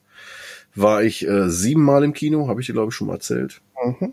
Und äh, ja, kann mir den auch immer noch angucken. Der ist einfach toll gemacht von der ganzen Technik, die es damals halt absolut, die absolut neu war, mit der Bullet Time, mit den Spezialeffekten, mit ähm, ja äh, die die Kombination aus äh, CGI und und ähm, Modellhintergründen und so weiter. Das ist schon echt geil gemacht und halt die ganze Geschichte dahinter. Ne? Ich als 18-Jähriger habe mir dann auch gedacht, ey, wir leben noch in der Matrix, aber da waren noch andere Sachen im Spiel, da möchte ich aber auch nicht drauf eingehen. Ähm, Nee, so verrückt war ich nicht. Nein, war ein Witz. Äh, aber Matrix hat mich schon, was Actionkino angeht, wieder so richtig auf ein schön neues Level gehievt. Ähm, was aber auch echt schwer zu toppen war. Von, aber von einem, der mir jetzt gerade einfällt, war, das war Starship Troopers. Oh. Den hab ich ähm, auch viel zu früh gesehen, weil, nee, viel zu früh kann eigentlich nicht. Müsste 17 oder so gewesen sein. Ein äh, damaliger Schulkollege, Marc, Grüße gehen raus, äh, der hatte aus Thailand eine illegale Kopie bekommen von dem Ding. Und wir haben das Ding geguckt, bevor es hier im Kino lief. Das war geil. Und der, der thailändische war dann halt mit thailändischen Untertiteln, Originalton. Äh, die ganzen brutalen Sachen und so halt alle drin aber so äh, Genitalien und Nippel, äh, weibliche Nippel und so, dann halt so mit mit dem bekannten asiatischen ähm, Pixelfragmenten so davor. Ja, war schon witzig. Und, und auch den kann ich mitsprechen, aber auch nur in Englisch. war okay. ganz witzig, ja. Und ähm, was mich aber auch noch geprägt hat, war, wo ich dann sagte, ich will mehr Videospielverfilmungen, die so, ich mache gerade Anführungsstriche, so gut sind wie Mortal Kombat aus dem Jahr 1995. Oh Gott, ich schäme mich fast dafür, dass ich den so oft geguckt habe, ey. Aber der hat mich halt damals einfach begeistert. Ich war, ich war und bin immer noch großer Mortal Kombat Fan. Mhm. Und äh, ja, der Film ist nicht gut, das weiß ich. Aber der Soundtrack ist mega geil. Den habe ich hoch und runter gehört und mein Vater sogar auch hoch und runter gehört, von Fear Factory über äh, Typo Negative oder ach, was will ich, was da noch alle drauf war. Total geil. Mortal Kombat. Und ähm, ja, der Kampf Johnny Cage mit Scorpion im Wald mit Fear Factory im Hintergrund. Lecker Bombe. Hammer. Geil. Liebe ich immer noch. Ja, dann hast du äh, hier äh, Mindfuck-Filme, kann ich auch mal eben dann abhaken, dann bist du wieder dran. Memento hast du erwähnt. Mhm. Fight Club hast du erwähnt. Und äh, der ja, dritte, der mir so spontan dann noch eingefallen ist, ist äh, The Sixth Sense. Oh. Also als ich, klar, jetzt sagt jeder, oh, ja, ja, sie tote Menschen, bla. Aber ey, Alter, wenn du den das erste Mal geguckt hast und es nicht weißt und ich bin halt damals im Kino gewesen und hab's nicht gewusst, dann stehst du aber am Ende auch da und sagst dir, fuck, hat der mich an der Nase rumgeführt. Und das zweite Mal ist er nicht schlechter. Genau, ein zweites Mal gucken macht ja auch noch Spaß, richtig, genau, um dann halt mit dem Hintergrundwissen halt da nochmal ranzugehen. Mhm. Natürlich, aber dann wirst du natürlich nicht mehr so Gehirn fickt, sondern halt nur beim ersten Mal. Ne? Aber trotzdem kriegt er mich auch jedes Mal über die emotionale Schiene komplett. Also ich finde den vom Soundtrack her und gerade wie Bruce Willis spielt, so geil. Ja. Der ist echt gut. Und auf einer ganz eigenen Art und Weise gruselig. Echt. Gerade beim zweiten Mal gucken. Ja. Gerade beim zweiten Mal sehen. Ne, wie, wie, ähm, wie heißt der denn nochmal, der kleine Schauspieler? Äh, der ist doch jetzt auch total äh, Drogenfahrer besagt. Und war, nee, gar nicht wahr. Der war doch hier in der, in der Amazon-Serie jetzt zu sehen. Ähm, eine äh, Amazon-Produktion. Ich weiß nicht, aber es ist Haley Joel Osment, oder? Haley Joel Osment, genau. Okay. Genau. Haley Joel Osment. Und der äh, ist in dieser ähm, Amazon-Produktion, die sich da nennt. Ich schau mal ganz schnell. Die ist nämlich eigentlich ganz witzig. Ist so für Nerds eigentlich ganz cool. Okay. Aber heißt das nicht eigentlich eher Geeks? ja, das müssen wir noch ähm, einführen. Da, Future Man, genau. Future Man, äh, Future Man heißt die Serie.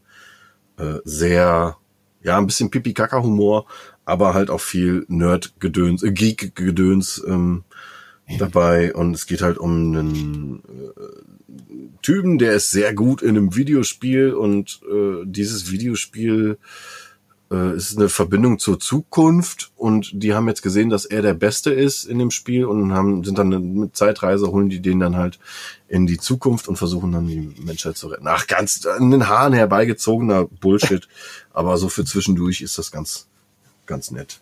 Lieber Daniel, jetzt ähm, komm doch mal zur nächsten Kategorie und erzähl mir mal von deinem nächsten Film. Also meine Filme sind jetzt alles, die mich menschlich geprägt haben. Und der erste Film auf meiner dieser Liste, ähm, den habe ich meiner lieben Mama, Gott hab dich selig, ähm, zu verdanken. Denn ähm, sie ist riesiger Fan von Der kleine Lord gewesen. Oh, schön. Und nur wegen ihr und dieser Liebe zu diesem Film wurde ich am 24.12. geboren. Denn sie lag eigentlich schon in den Wehen, meinte aber, ich gehe nicht ins Krankenhaus, bevor ich nicht diesen Film zu Ende gesehen habe. und nur deswegen bin ich am 24.12. geboren worden. Also hat meine Mutter mich dadurch schon geprägt. durch diesen Film. Krass. Ja. Sehr geil. Wusste ich nicht. Ja, deswegen verbinde ich auch sehr viel mit dem Film und toll geschauspielert. Ähm, ist ein schöner Film zu Weihnachten, der auch nochmal schön fürs Gemüt ist. Ist, nie, ist nicht locker leicht, aber macht auch auf Missstände aufmerksam und ist wirklich ein schöner Film. Also ich glaube, die meisten werden ihn aber gesehen haben. Dann, ähm, ja, gibt's zwei Filme, zwei Teich Zeichentrickfilme, die mich sehr geprägt haben, weil ich bei einem sehr viel Angst hatte vor Gewalt damals und vor, Zei vor einem bestimmten Zeichenstil. Mhm. Und zwar haben wir das einmal mit der Gewalt unten am Fluss, Watership. Down.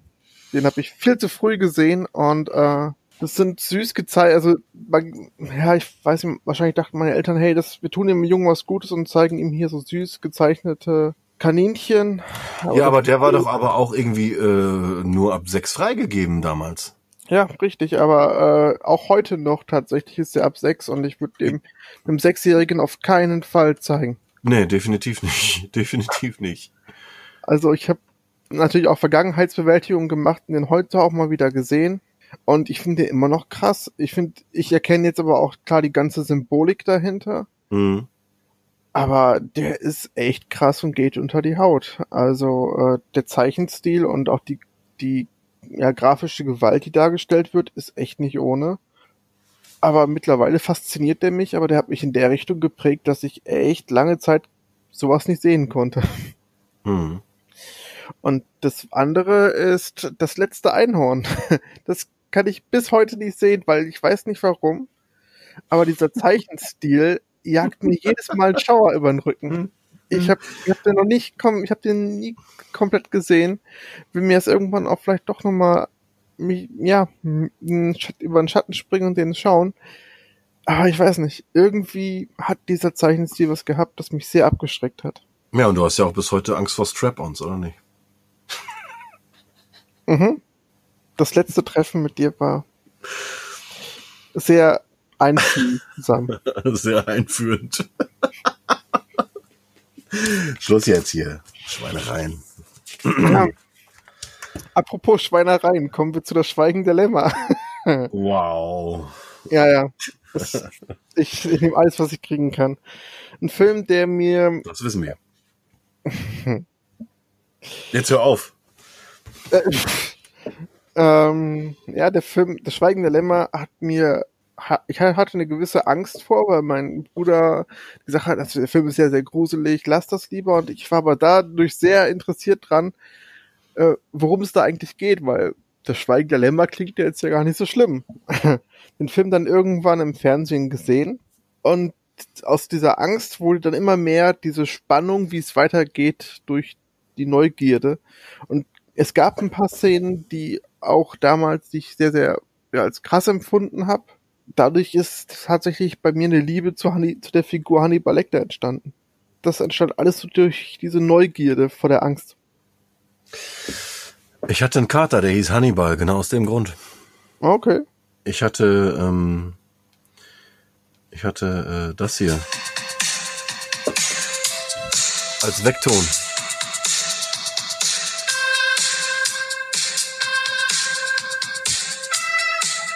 Kennst du? Ja. Aber jetzt dürfen wir es wahrscheinlich rausschneiden wegen GEMA. Nein, das war, nee, man darf acht Sekunden, habe ich in, das waren jetzt acht Sekunden, Ah. schätze ich. Das ist die äh, Musik, die der, äh, ja, der, ach, wie heißt der denn nochmal? Der sich den Pillemann immer zwischen die Beine steckt und ähm, Ja. da halt rumrennt. Ich weiß, ich habe den Namen nicht mehr auf dem Schirm. Jedenfalls ist das die Musik, die da läuft. Und die hatte ich halt äh, wegton. Sagt das was Okay. über mich aus? Ich muss mal mein, ich muss, ich muss mal unseren MK, MKO-Freund äh, Timo fragen, weil der ist äh, Psychologe vom Beruf. Also ich sag mal so, mit sechs Jahren äh, drüber nachzudenken, wie es ist, die Mutter zu verlieren, mit neun Jahren an die Arbeitswelt zu denken und als, als Wegton dann irgendwann einen Typen, also die Musik von Buffalo Bill einfach auszuhaben, ist schon äh, hui. Wir kommen der Sache näher, sag ich Also, mal. Ich glaube, wir können das auch demnächst umbenennen in einen Psycho-Hard einfach. Psychohard. Oh Mann, herrlich. Ja, Okay, dann. ja genau. Du, du wolltest noch was sagen? Ich bringe es schnell zu Ende mit dem letzten Film auf meiner Liste. Ähm, und zwar hat er mich ähm, dazu bewegt, das Schicksal so zu akzeptieren, wie es ist und nicht verändern zu wollen. Ich gebe dir einen weiteren Tipp. Es ist ein Zeitreisefilm. Und es ist nicht zurück in die Zukunft. Es geht um Zeitreise, nicht um Zurück in Zukunft. Dann äh, kann es nur sein die Zeitmaschine. Nein. Dann kann es nur sein. Ach Mann, stell mich doch nicht so auf die Folter, sag's. Ein Butterfly-Effekt. Oh, Butterfly. Boah, den habe ich auch nur einmal gesehen. Damals habe ich in der Videothek gearbeitet und mir den dann halt auch da mitgenommen. Ja, hat mich, hat mich begeistert. Ich kann mich aber kaum daran erinnern. Hilf mir auf die Sprünge.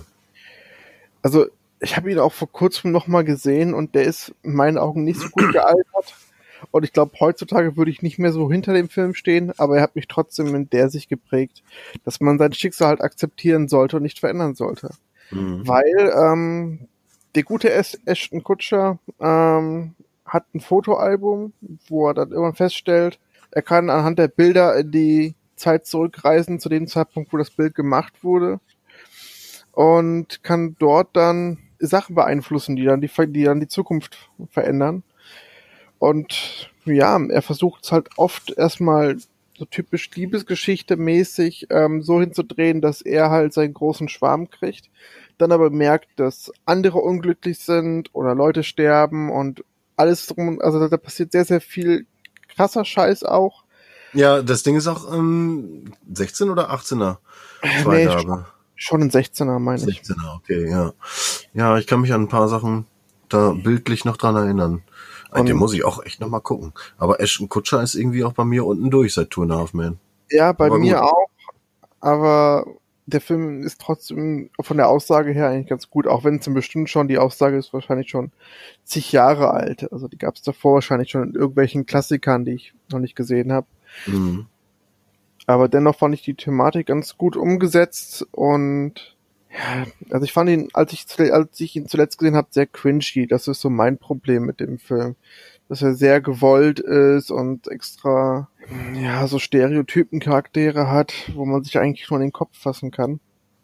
Hm. Aber dennoch sind die Ideen, die er hat, äh, sehr konsequent. Ähm, wenn er dann zum Beispiel mal ohne Arme aufwacht nach, nach ja, genau. Genau, ja. das, das war's mit meinem letzten Film, der mich so menschlich geprägt hat. Ey, gut, dass du mich nochmal dran erinnerst. Der Butterfly-Effekt war auch echt lange irgendwie wieder so im Hinterkopf. Aber ähm, ja, einfach nicht irgendwie mal aufgeschrieben oder so. Ich guck mal, ob der auch im Stream ist. Da hätte ich auch den mal wieder Bock drauf. Den wird es bestimmt geben. Weil äh, finde ich ja auch immer geil, ne? Zeitreisen und äh, mhm. so ein Gedöns. Wenn man da ein bisschen hinterblickt. Echt gut. Jo. Ja, ich habe, wie gesagt, jetzt noch wirklich noch ein paar Filme. Okay. Die sind aber alle aus dem Genre Komödie, die mich aber definitiv ähm, geprägt haben. Ähm, ich ich, ich fange jetzt einfach mal an. Vor allem hat mich geprägt oder haben mich geprägt Hot Shots 1 und 2. Nicht nur mich, ich kann mich äh, dran erinnern, da hatten wir den Film mal wieder geguckt und waren danach im, im, äh, in, der Dis in der Diskothek hier in, in unserer örtlichen Rock-Diskothek. Und ein Kumpel von mir guckt mich mit seinem Sch Schlafzimmerblick an vom Weiten und kommt so auf mich zu und sagt so, haben Sie schon lange so lange Beine? Und ich habe sofort reagiert und sag so, nein, ich habe sie letztens erst äh, verlängern lassen. Ich trage im Sommer immer etwas länger. Das ist ein Zitat aus dem Film und wir haben uns an der Ticke kaputt gelacht. Schöne Grüße gehen raus an Kai. Mann, oh Mann, ey. Schade, dass der sich nur noch melden kann, wenn er mir Versicherung verkaufen will. Aber gut. Wo wir wieder bei Stromberg wären. ja, ja, ungefähr. ähm, na, Hotshots. Ähm, Ace Ventura, definitiv auch. Boah, haben wir da gegrölt, auch mit meinem Kumpel Michael, den ich schon erwähnt hatte. Junge, Junge, da haben wir hier, ich sitze ja bei meinem Vater im Keller und nehme die Podcasts da auf, weil er das Equipment hat. Und wir haben hier in dem Keller gesessen und haben Ace Ventura 2 geguckt. Jetzt wird's wild. Wie äh, der Film anfängt und er ähm, diesen, diesen, dieses Ringspiel, wie nennt sich das nochmal? Diese, diese, diese Alukette. So diesen, diesen Treppenläufer. Ach so. Kennt man mit Sicherheit, diesen, diesen Alu-Treppenläufer, den man so anstippt. Spiraldinger da. Die, genau, so eine Spirale, danke. Und äh, bei so einem buddhistischen Mönch ist und irgendwie 1200 Stufen Treppe das Ding dann runterstupst und, und läuft und läuft und läuft und läuft und läuft und bleibt auf der letzten Stufe stehen und schafft es nicht bis nach unten. Junge, haben wir hier gegrölt, ey. Meine Fresse. Ja, ist auch alles hängen geblieben. Und Jim Carrey, ja, brillanter Typ hat auch viele Schicksalsschläge hinter sich gehabt in seinem Leben, aber ja, den habe ich, im, den habe ich immer mit Begeisterung verfolgt. auch äh, bei Dumm und Dümmer, den ich auch auf der Liste habe, spielt er auch einfach nur einen Idioten, aber macht das so gut, dass ich äh, selbst bei den makabersten Witzen äh, echt heftig lachen muss, weil ich dann halt auch mal abschalten kann und an, einfach mal fünf gerade sein lasse und dann über einen blinden Jungen, der einen toten Vogel streichelt, auch mal lachen kann, weil er denkt, er lebt noch. Und im, Fern im Fernsehinterview sagt der Junge dann, ich habe gedacht, er wäre nur ein bisschen still.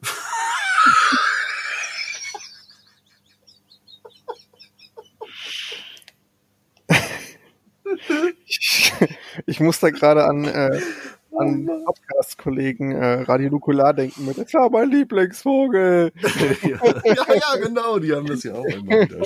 Ey, ganz liebe Grüße, falls ihr uns mal irgendwann hören solltet, was ich nicht glaube, aber ey, Jungs, ich liebe euch auch. Ah, herrlich, ey. Ja, ach, das, das, Spaceballs natürlich auch immer tausendmal geguckt. Star Wars verarsche, sagt man hier schön. Aber es ist halt eine, eine, ähm, eine Persiflage ähm, Nackter Kanone, alle drei Teile. Oh ja. Boah, aber vor allem der erste, wenn er mit Priscilla Presley zu sich nach Hause geht und, und sie macht den Kühlschrank auf und sie sagt, äh, Wansu oder wie der Chinese da, hat er nicht schon lange zugemacht, hat er nicht vor einem Jahr zugemacht und er nimmt die Dose und riecht da dran und kippt einfach um. So ein blöder, klassischer Gag, aber von Leslie Nielsen so geil gespielt, Alter. Mein Gott, da könnte ich mich bepissen, ehrlich. Oder äh, wie, wie das brennende Auto in die, in die, in die Feuerwerksfirma, Feuerwerksfirma reinfährt und das ganze Ding hoch. Bitte gehen Sie weiter. Es gibt hier nichts zu sehen. Junge, ey, da kann, boah, da kann ich nicht mehr. Ja, oder dieser, oh. dieser alte, dieser alte Filmtrick, wenn eine Kamera von Raum zu Raum fährt, da hat man ja immer, ähm, hat man, weiß genau, worauf ich hinaus will. Ne? da fährt die Kamera ja immer von Raum zu Raum und man hat dann natürlich das halt im Studio so gebaut, dass man nur einen halben Raum hat und den auch sieht und man glaubt, es ist halt ein Raum. Und dann fährt die Kamera von links nach rechts in den anderen Raum und Frank Drabin hat halt nichts Besseres zu tun, anstatt durch die Tür zu gehen, vorne rum und halt, und halt durch die imaginäre Mauer zu laufen, so, um einfach ah, die vierte Wand wieder zu brechen und ah, meine Fresse. Oder, hey, hey Ed, du hast da was am Mundwinkel, so ein Riesentyp, zwei Meter, zwei Meter fünfzig groß und er guckt so nach oben, hey Ed, du hast da was am Mundwinkel und dann siehst du so die eine, du siehst gar nicht den Kopf und er geht dann nur mit einer Hand so hoch passiert nichts und dann, nee, andere Seite. Und dann drückt er sich siehst du die andere Hand nach oben, dann fällt eine halbe Banane auf den Tisch, ey.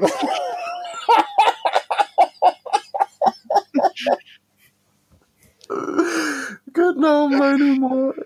Ey, ich mag das auch in Teil 3, wenn er, wenn er so der, der, der, der oh. Frau auf in der Samenbank hinterher spioniert und dann noch mehrmals eine runterholen muss. Und dann wartet seine Frau noch total horny auf ihn zu Hause und er kann nicht mehr. Ja, ja, ja, ja, herrlich, ey. Boah, ist jetzt das zweite Mal, dass ich in diesem Podcast Tränen in den Augen hatte. Einmal bei Leslie Nielsen und einmal bei Schindlers Liste. Mein Gott, ey. Ach, ja. Boah, ja, aber gleiche Sparte ist dann halt auch äh, Reise in einem verrückten Raumschiff, Flugzeug und auch Bus. Und den Bus habe ich nur einmal gesehen, den fand ich nicht so geil, aber äh, Raumschiff und Flugzeug, da war ja auch Leslie Nielsen Hauptdarsteller. Meine Fresse, ey. Wie, wie kann man so bescheuert sein und sich vornehmen, pro Minute mindestens drei Gags rauszufeuern und es funktioniert. Bei allen, bei allen fünf Filmen jetzt, sag ich mal, ne? Nackte Kanone eins eins bis drei und ähm. Unglaubliche Reise ist ja alles von denselben Typen gemacht. Ey. Große, große Liebe für diese bescheuerten Filme, ehrlich. Hammer. Hammer, Hammer, Hammer. Ja, ja, das war's eigentlich auch schon aus der Humorseite. Ich hätte jetzt noch zwei kurze, witzige Anekdoten. Äh, obwohl, obwohl mich, ich wollte vorhin zu, bei Tarantino wollte ich nur einwerfen, den hatte ich eigentlich nicht auf der Liste. Aber ähm, es gab so eine, so eine Splatter-Zeit, die ich mal hatte, wo ich richtig äh, geil auf Splatter-Filme war von, von Brain. Also fing an eigentlich mit From Dust Till Dawn. Okay. Ja, weil Tarantino da ja das Drehbuch auch geschrieben hatte. Und der wird ja dann vom Road Movie am Ende halt auch zum Splatter-Horror. Und der hat mich beim ersten Mal gucken irgendwie völlig angewidert und ich wusste nicht, was mich, was mich erwartet und bin dann halt blind in den Film und war völlig baff, was da so passiert und musste den halt irgendwann dann nochmal gucken und fand den dann halt auch geil.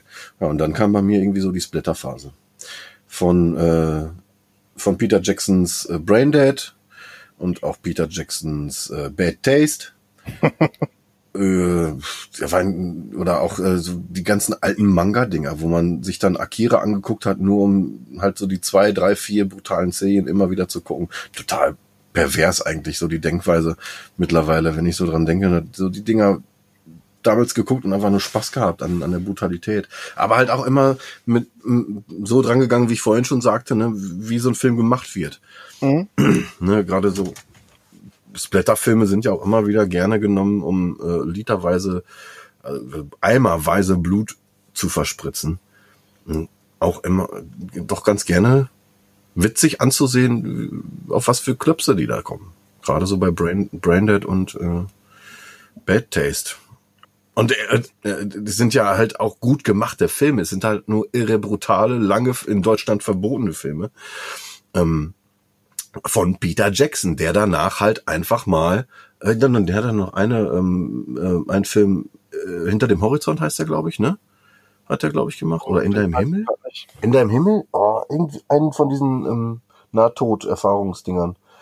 Egal, auf jeden Fall hat er dann halt äh, mal eben Herr der Ringe gemacht. Und die Kameraarbeiten siehst du halt da noch.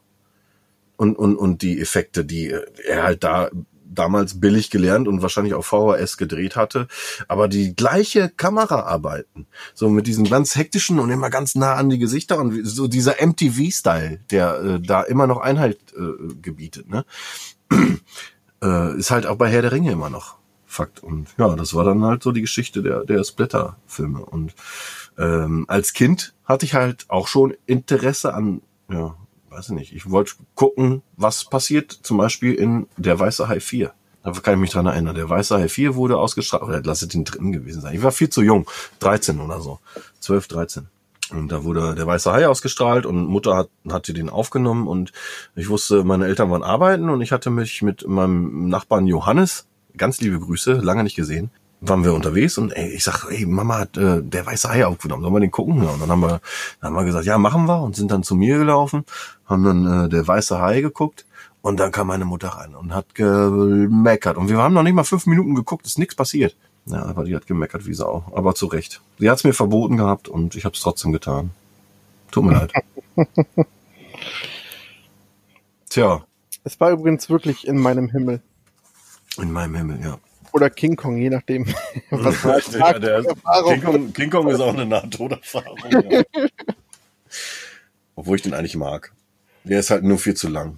Ja, war, äh, war ein schöner Cast, Daniel. Ja, sehe ich ganz, ganz genauso. Hat sehr viel Spaß gemacht. War wieder viel gelernt voneinander. Ja. Auch immer wieder schön. Mache ich immer sehr gerne. Ich hoffe, ihr hattet auch Spaß. Wenn euch das Ganze hier äh, gefällt, folgt uns sehr gerne. Hören könnt ihr uns auf Apple Podcast, Spotify und auf unserer Internetseite geekhard.de. Ja, wenn ihr mehr von mir hören und sehen möchtet, folgt mir auf Twitch. Tim W aus B.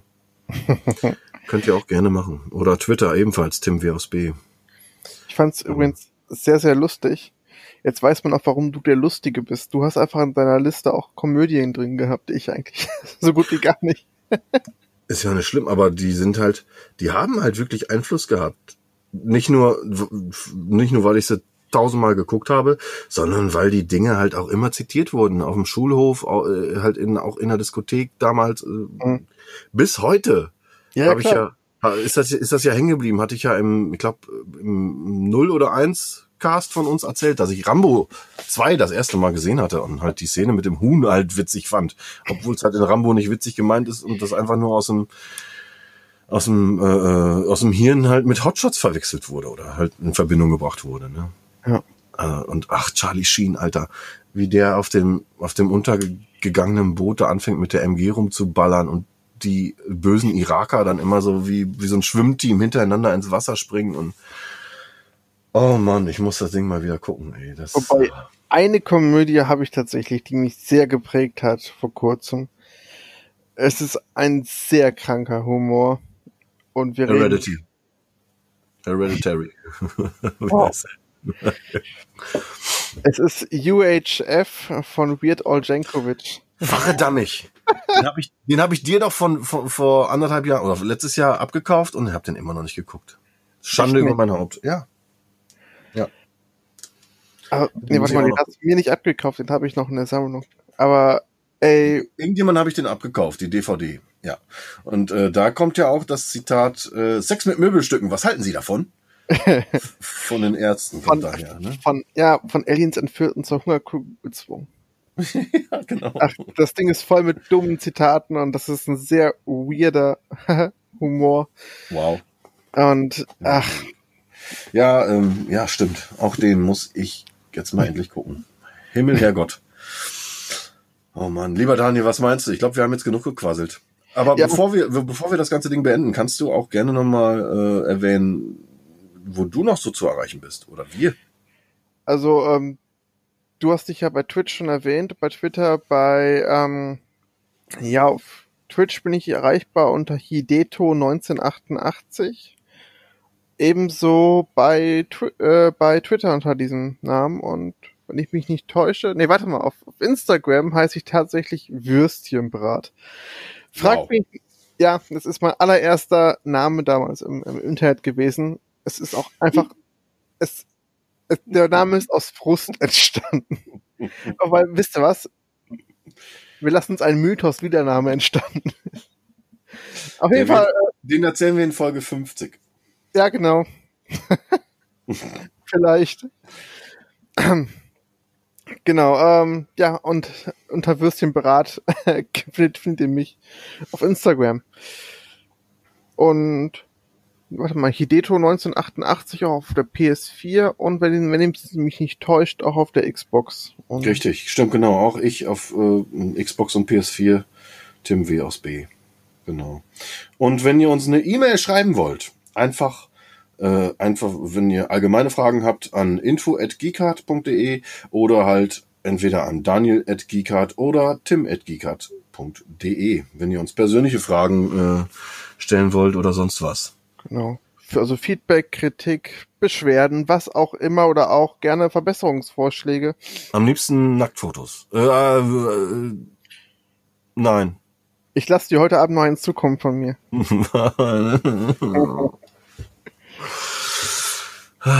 Lieber Daniel, es war mir eine Ehre, mit Ihnen zu dienen. Und bedanke mich für diesen herrlichen Podcast, für diese Zeitreise und sage bis zum nächsten Mal. Danke fürs Zuhören an alle. Danke auch an die Leute, die uns schon Feedback gegeben haben. Da gab es ja auch schon ein paar. Ja, vielen, Dank. dafür.